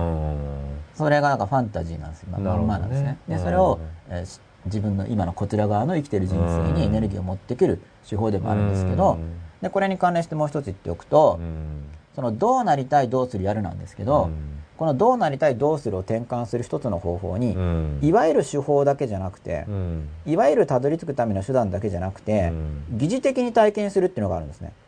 これすごい重要な手法なんですよ。じゃあ、でかい家に住みたいと思ってる人がいるとするじゃないですか。じゃあ何億円もするような家に住みたいと。そしたら、その家に相当するような物件で借りれる物件を探した人借りるんですよ。ホテル力でもいいから。何億円出せないかもしれないけど、10万だったら頑張れば出せるかもしれないと。じゃあ10万で疑似体験できるんだったらやるっていうのがすごい重要な手法ですね。なんかなんか、えっ、と、高校生とかと話をしていて、女の子と、え遊びたいんだと、言うわけですよ。別に遊んでもいいけど。だから、それをやるっていうのは、じゃあ、その、お金を払ってやりたくないとしても、じゃあお金払ってでもいいから、じゃあ1日1万円とかで付き合ってくれる人がいれば、じゃあ3万円払って3人と遊べるわけじゃないですか。やるということですよ。で、やれば、本当に求めてるかどうか分かるんで、自分で自分をごまかしているかどうかが見えてくるんですよ。つまり、その彼岸の世界でほっぽっとくと、事実検証がなされてないから、本当はそんなもの欲しくないのに、欲しいって思い込んでる可能性が出てきますよね。で、それをじゃあ、ぐどんにやって20年かけて達成したのも、達成した時に分かるわけじゃないですか。そうですね。あれ、これ俺の欲しいもんじゃ。じゃな、ね。ないよ。ないよ。結構そういう話しかも聞きますよね。うん。聞きますね。なんか悲劇ですよね。まあそれはそれでまたそうなっちゃったら、そっか、これじゃないんだって思って、まあ歩み出せばいいですけど、まあそうなる前の段階であれば、事前にチェックできるものならチェックしたいじゃないですか、だからお金貯めて世界旅行に行くんだという夢を持ってる人は、急に世界一周できなくても行くわけですね、行けばだって好きかどうか分かるから、それをやりたいことをやるってことなんですけど、やりたいことの疑似バージョン、縮小バージョンを、今日一日の中でもいいんですよ、うん、でそうしないとなんかぐじぐじ文句言う人になったりもするんですよ、やりたいことやってないからそうです、ね、俺はひたすら我慢してるんだみたいな、うん、なんかそういうのにもなっちゃうからそうです、ね、だからそれをやるんですよ。1日1時間でもいいから、で1日だからもうもうじゃあ受験に受かったら死ぬほど漫画読みたいんだって言うんだったら、いや読めばいいんですよ。毎日30分とか1時間、本当は、ね、コントロールできるようになったんですよ、本当にそれが楽しいのであれば、うんだから一日ずっと寝てたいんだって言ったら、まあ、本当に休日寝てる。本当に好きだったら、うん、無意識でその行動にするんでしょうけどね。だからやるんですよ。やるね。そうすると、うん、本当に求めてるかどうか、うん、見えてくるんで,、うん、で1日1時間できなくても1週間に1日だったらできるかもしれないし、うん、1か月に1日だったらできるかもしれないじゃないですか、で僕はだから将来ホテル暮らししたいというふうに思ってたんで、まあ、だからホテル暮らしなんとかやってるわけですよ、1か月ぐらいホテルいたりとか、何日かホテルもあったりとか、でまあ感触を見てるんですよ、本当に。まだまだ検証中です、ちょっとまだよくわかんない。今のところどうですか？今のところいい。いいですか、うん、その帰りたくならない何日か行ってる分に。帰りだから僕だからその帰りたくならないってことについて子供の時からホームシックとかもすごい疑問で、うん、なったことないんですよ。ああそうですか、うん、でもよく考えてみたら家がないんですだから。いやありましたけどね。家あったけどその家庭状況とかの都合で。ちょっと悲しい話みたいじゃないですか。いや、悲しい話なんですよ。で、その悲しみの抑圧とかもまたあってとか、それで僕にとってやっぱ寂しい。つまり、その個人的な経験を超えてです、これも多分。人間が素朴に、その、家を求めるみたいな気持ちが、あるのかなと。ただ遊牧民とかもいるから、ちょっともうちょっと僕も探検しないとわからないんですけど、ただ少なくとも僕の生まれは遊牧民のところじゃない。あの、生まれっていうのは普通に今生まれてきた家っていうのは、普通の日本の家建てて住んでる地域に生まれてますからね。でもだから、僕の中の父母っていうのが、もちろん食事とかの世話はしてもらってますけれども、でもなんか、子供だから溺愛されるとかっていうのを本で読んだり、うん、ハリウッド映画とかでも子供のために命を懸けるみたいなの見るんだけど、うん、なんかいつもピンとこなかったんですよね。うん、なんかそんな感じしないな、みたいな。うんいやそういう多分自分の幼児体験によって、その家に対するものがあるんですよなんか引っかかりが。それと多分ホテルとかって関連してると思うんですよ。なるほどね。それを 探りつつだから自分の中でやっぱ自分に明かしたくない部分が絡んでるんでそこそこ僕やってるんですけどまだ分かんないです。まだ。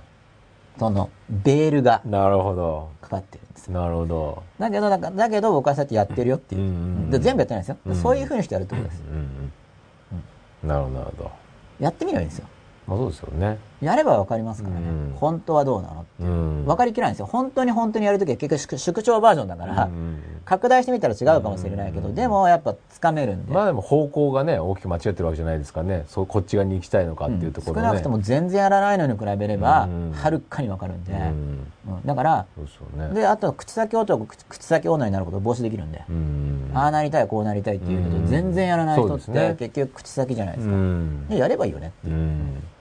だからそのそのままのでかい形でできなくても、縮小だったらできますよね、それできますよね、だからどうするっていうことで、一般的にはそのでかい目標に近づくための手法としてに行きがちなんでどうするで、だからそれだけじゃないよっていうそのでかい目標にただ行くという手法だけではなくて、縮小版の体験の仕方はあるかな、僕はだから自分の住みたい家を知るために、昔だったら無料のパンフレットをもらったり、ちょっと前だったら無料で見れるネットを見たりしていて、今でもネットの高額物件とか見たりもしてるんですけど、ホテルなのかな、でかい戸建てなのかなっていうのを探ってるんですよ。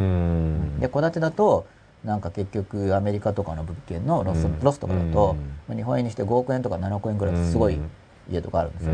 でそういうの本当に住みたいのかなとか、あと船とかも欲しいかとか船は親が欲しいって言ってたんで、うん、でも分かんない。僕はだからクルージングとかまだ乗ってないんですけど、うん、とりあえずそういう写真集とかがあって見てみて、うん、欲しいのかなとかを探ったりとか、そういうのをしてるんですけど、それもどうするなんですよ。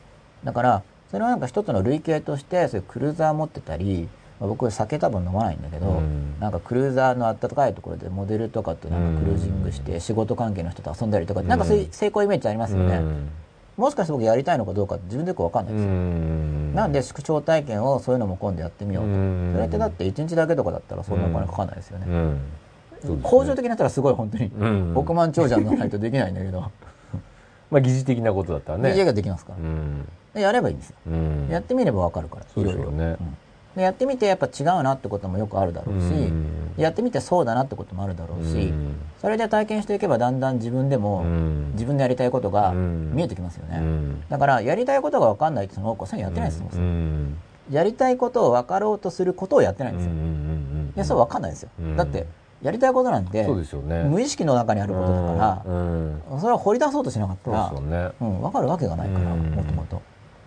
分かったら怪しいです。未体験なものはねやっぱりとりあえずやってみる？やってみる。っていうね。そう。だからどうなりたい？だどうするって時に、うん、それに至るためのステップってのもあるけど、うん、それだけじゃなくて縮小バージョンでできるんじゃないの、うん、ちょっとお金貯めれば今の自分でもやればできることがあるんじゃないの？っていうのをどうするの中にぜひ入れ込んでみてほしいんですよ、でついやんないと思うんだけど、やる、だからやらないんだったら、もう一回戻る。あのここで1に、うん、もう一回考え直してこの、うん、どうどうするって言ってやる、やらないばどうするは、うん、これはやらないけど考えたんだな、うん、ってことで納得して、結局やるやるどうするをやるまでやる、どうするって考えてあでもこれはやらないな、じゃあ実際にやるのは何？っていうのをもう一回考え直して、会議やり直しでそう自分内会議やり直しで、通してやるまでするというこの、えー、どうなりたいどうするやるっていうのをぜひやってみてほしいんですね。で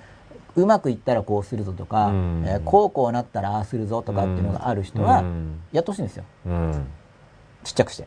そうですね、うん、やった方があの自分の中が整ってくると思うんで、それがその行動の世界にそのファンタジーの方を持ち込んで、まあ、その彼岸と志願の橋を渡すって話なんですけど、こっちから行くだけじゃなくて向こうをこっちに、き寄せるっていうことにもなるんで、んまあそんな感じで番組内容も進んできたということでですね、はい、これ一応実行の話とセントラルの話が、はい、まあ、入った感じにはなりましてすごい分かりやすかったですね分かりやすかったですか、はいよかったです。うん、ということで、第59話は、はい、こんな話ツイッター確認しなくていいですか？あ、そっか。いや、終電だなって思って。なんとか、なんとか終電までに、と思ってガーって話しちゃったんですけど、さっき。はい。いっぱいありますね。はい。いっぱい。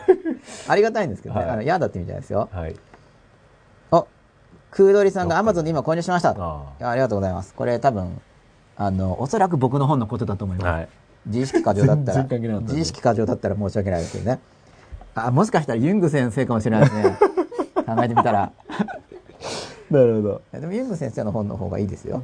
あの、これも本当に。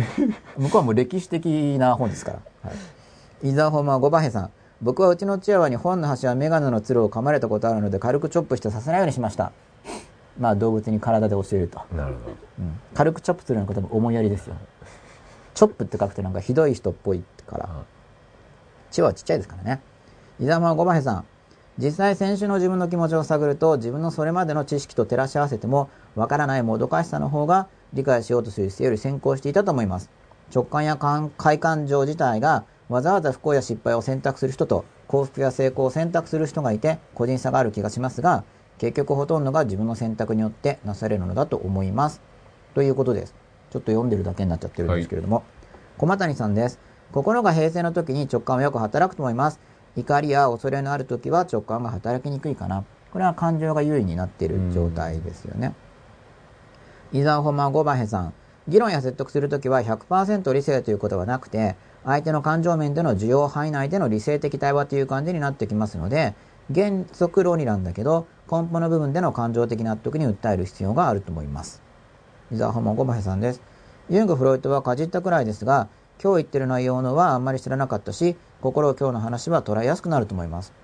ユングさんの話ってそれほど知られてないんで、ん多分本もあんま売れてないんですよ。うん、あの図書館には多分本があるんで、それも読んでみると、多分注文しなくても大抵の図書館には入ってると思うんで。前今一号二四一さん、劣勢機能とはコンプレックス、コンプレックスをつけばより心が動く。なるほど。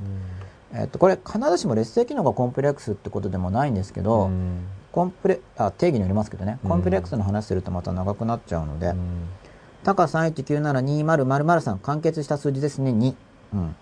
そう、2に3が入ると、そこでまた、えー、2で安定したつもりがそうではなかったということで、まあ、それで三角形の比っていうのが出てくるんですけど、うん、2本足で立てると倒れますよね。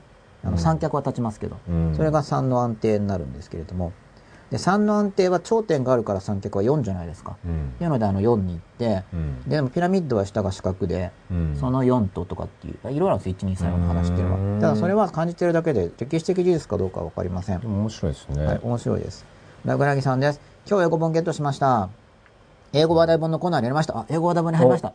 アマゾンは高校学さんだけどよかった英語話題本で。それってそのそういう本ですよ、英語話題本としての本ですあれは先生の写真は音楽家みたいで、うん、他の人の表紙、例えば授業風景の写真とかと違って目立ってましたよ。違和感による愛キャット。違和感による愛キャットってやつですね。多分狙い通りなんだと思います。はい、周り中そうだと埋もれますからね。伊沢本間ごまへさんです。家族の話よくわかります。才能も性格も同一視される部分がうざく感じてイラついていましたが、やっとうまく切り離すことができました。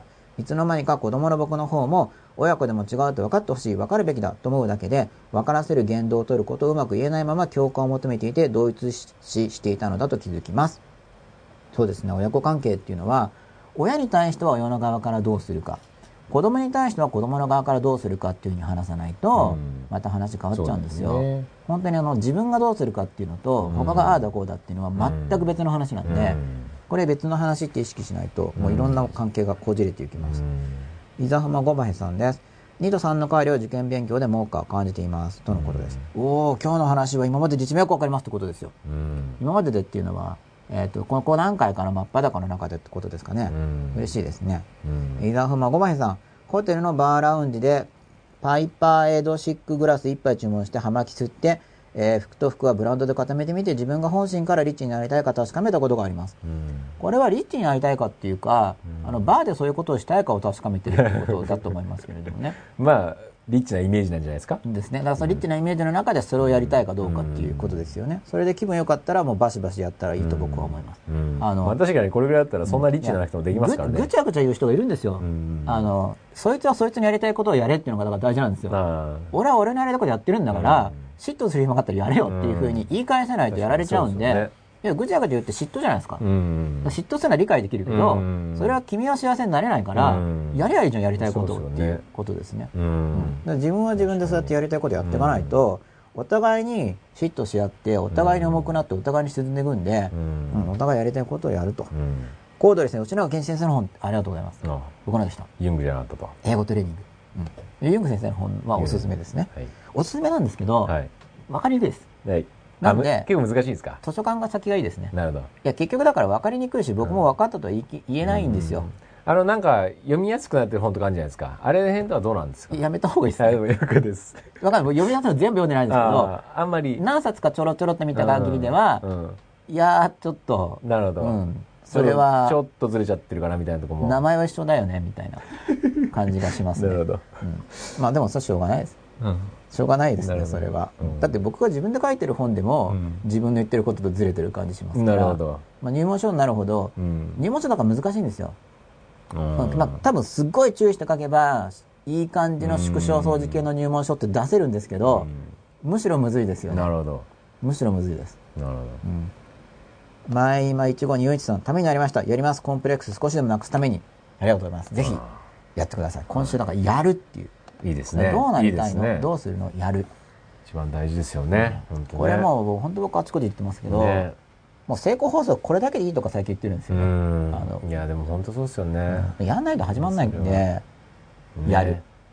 あそうしないとすぐうじうじしますから。うんだだけど逆に、実行ばっかして暴走しまくってるって思う人は内政を増やしたらいいですね。そこの、えーと、内外交的内向的とかっていうところのバランスについてもまたお話ししようと思うんですけれども、今週はだからどうなりたいの？じゃあどうするの？じゃあやる。まあ大体後悔することってやらなかったことに対する自分に対するね、うん、あそうだ、まあ、よく言われることですけど残念感ですよね。やらない後悔よりやった後悔と、ね、ただやる前から、いやこれダメだってことやらなきゃいいんで、うん。そのおかしい衝動、要するに犯罪っていうような衝動ですよね。そうですよね。それやめた方がいいです。だからやっぱり自分で決めた自分のやった会議で自分で決めたことは、はい、はい実行しなきゃいけませんよねって話ですよね。まあ、合法性と倫理性ですね。で倫理性な部分はやっぱり自分なりにちょっと勉強しないとよく分かんなくなっちゃうんでそこは僕は勉強が役立つ部分だと思うんですよ。自分にとっての倫理。会議で決まったことは自分のなんか自己内対話。ね。そう。あもう時間ですよね、はい、対話について僕が言いたいのは、うん、自己内対話でも他人との対話でも対話っていうのはあの自分の立場を譲らないことなんですよ、うん、これ大事なんですよ。譲らないことなんですよ、ね、譲らないで自分の立場をガシガシ言うんですよ、うん、で譲ってないのに変わるんです、これが大事、譲ってないんですよ、自分の思うことをバンバン言ってるから決して譲ってないんだけど変わるんですよ、あの譲って変わるのは偽物なんで、だって譲ってるわけだから、納得してないじゃないですか。そうですね。僕はそれは対話って言ってないです。僕に言う対話っていうのは譲るなと。で譲らないんだけど変わるんですよ。譲らないままで。それが対話の神秘であり、すごいことなんで、譲っちゃダメです。ガンガン偉そうなこと言った方がいいでしょうね。自分の心の中にも神様みたいなのを感じる人でも、僕はだからガンガン言えという立場ですね。へへとかなんだか。さすがにここまで言ったら、やらないわけにいかないだろうぐらいな状況を自分の中で作り上げるのが一番いいでしょうね。それは行動力を出すための知恵ですね。ねはい。で、間違ってたらごめんなさいで。そうですね。はい。またそこで恥ずかしい思いをしながら進んでいくわけですね。はい。間違いますか？そうですね。はい。はい。ということで、来週もまた水曜日午後10時くらいからですね。はい、60回。60回。ちょっと記念っぽいですね。そうですね。来週は第6回になりますので。はい来週ちょっと僕一曲ぐらい歌わせてもらっていいですか？あいいですよ。はいもうみんながもうもっともっとって言ったら調子に乗ってどんどん歌っていただければ。じゃあ来週ちょっと吉田紀明約束を守ろうと思いますんでじゃあ一曲で。すよあ一曲ですか、真っ裸の歌。真っ裸の歌を。はい。あ、まあ、タイトル変わっても OK ですから。はい、まあまあ真っ裸僕なりの真っ裸真っ裸みたいな。真っ裸。じゃあそんな感じの歌を、はい、もっとこれから作ろうと思いますので、よろしくお願いいたします。ということで、来週吉田さんの、はえテーマソングを披露されますので、皆さん楽しみにしてください。はい。ということで、また来週、よかったらぜひ見てください。ご感想も、こんな状況になってますご感想もメールなどでお待ちしております。はい。あ、これエンディングですか？一回戻しますね。ずっと。ああ、顔が出た方がいいかなっていうことで、この後メールアドレスが出ますので、そうですね。はい。送っていただければ僕も吉田さんも読みますので、はい。ご感想もお待ちしております。ということで第59話でした。ありがとうございました。おやすみなさい。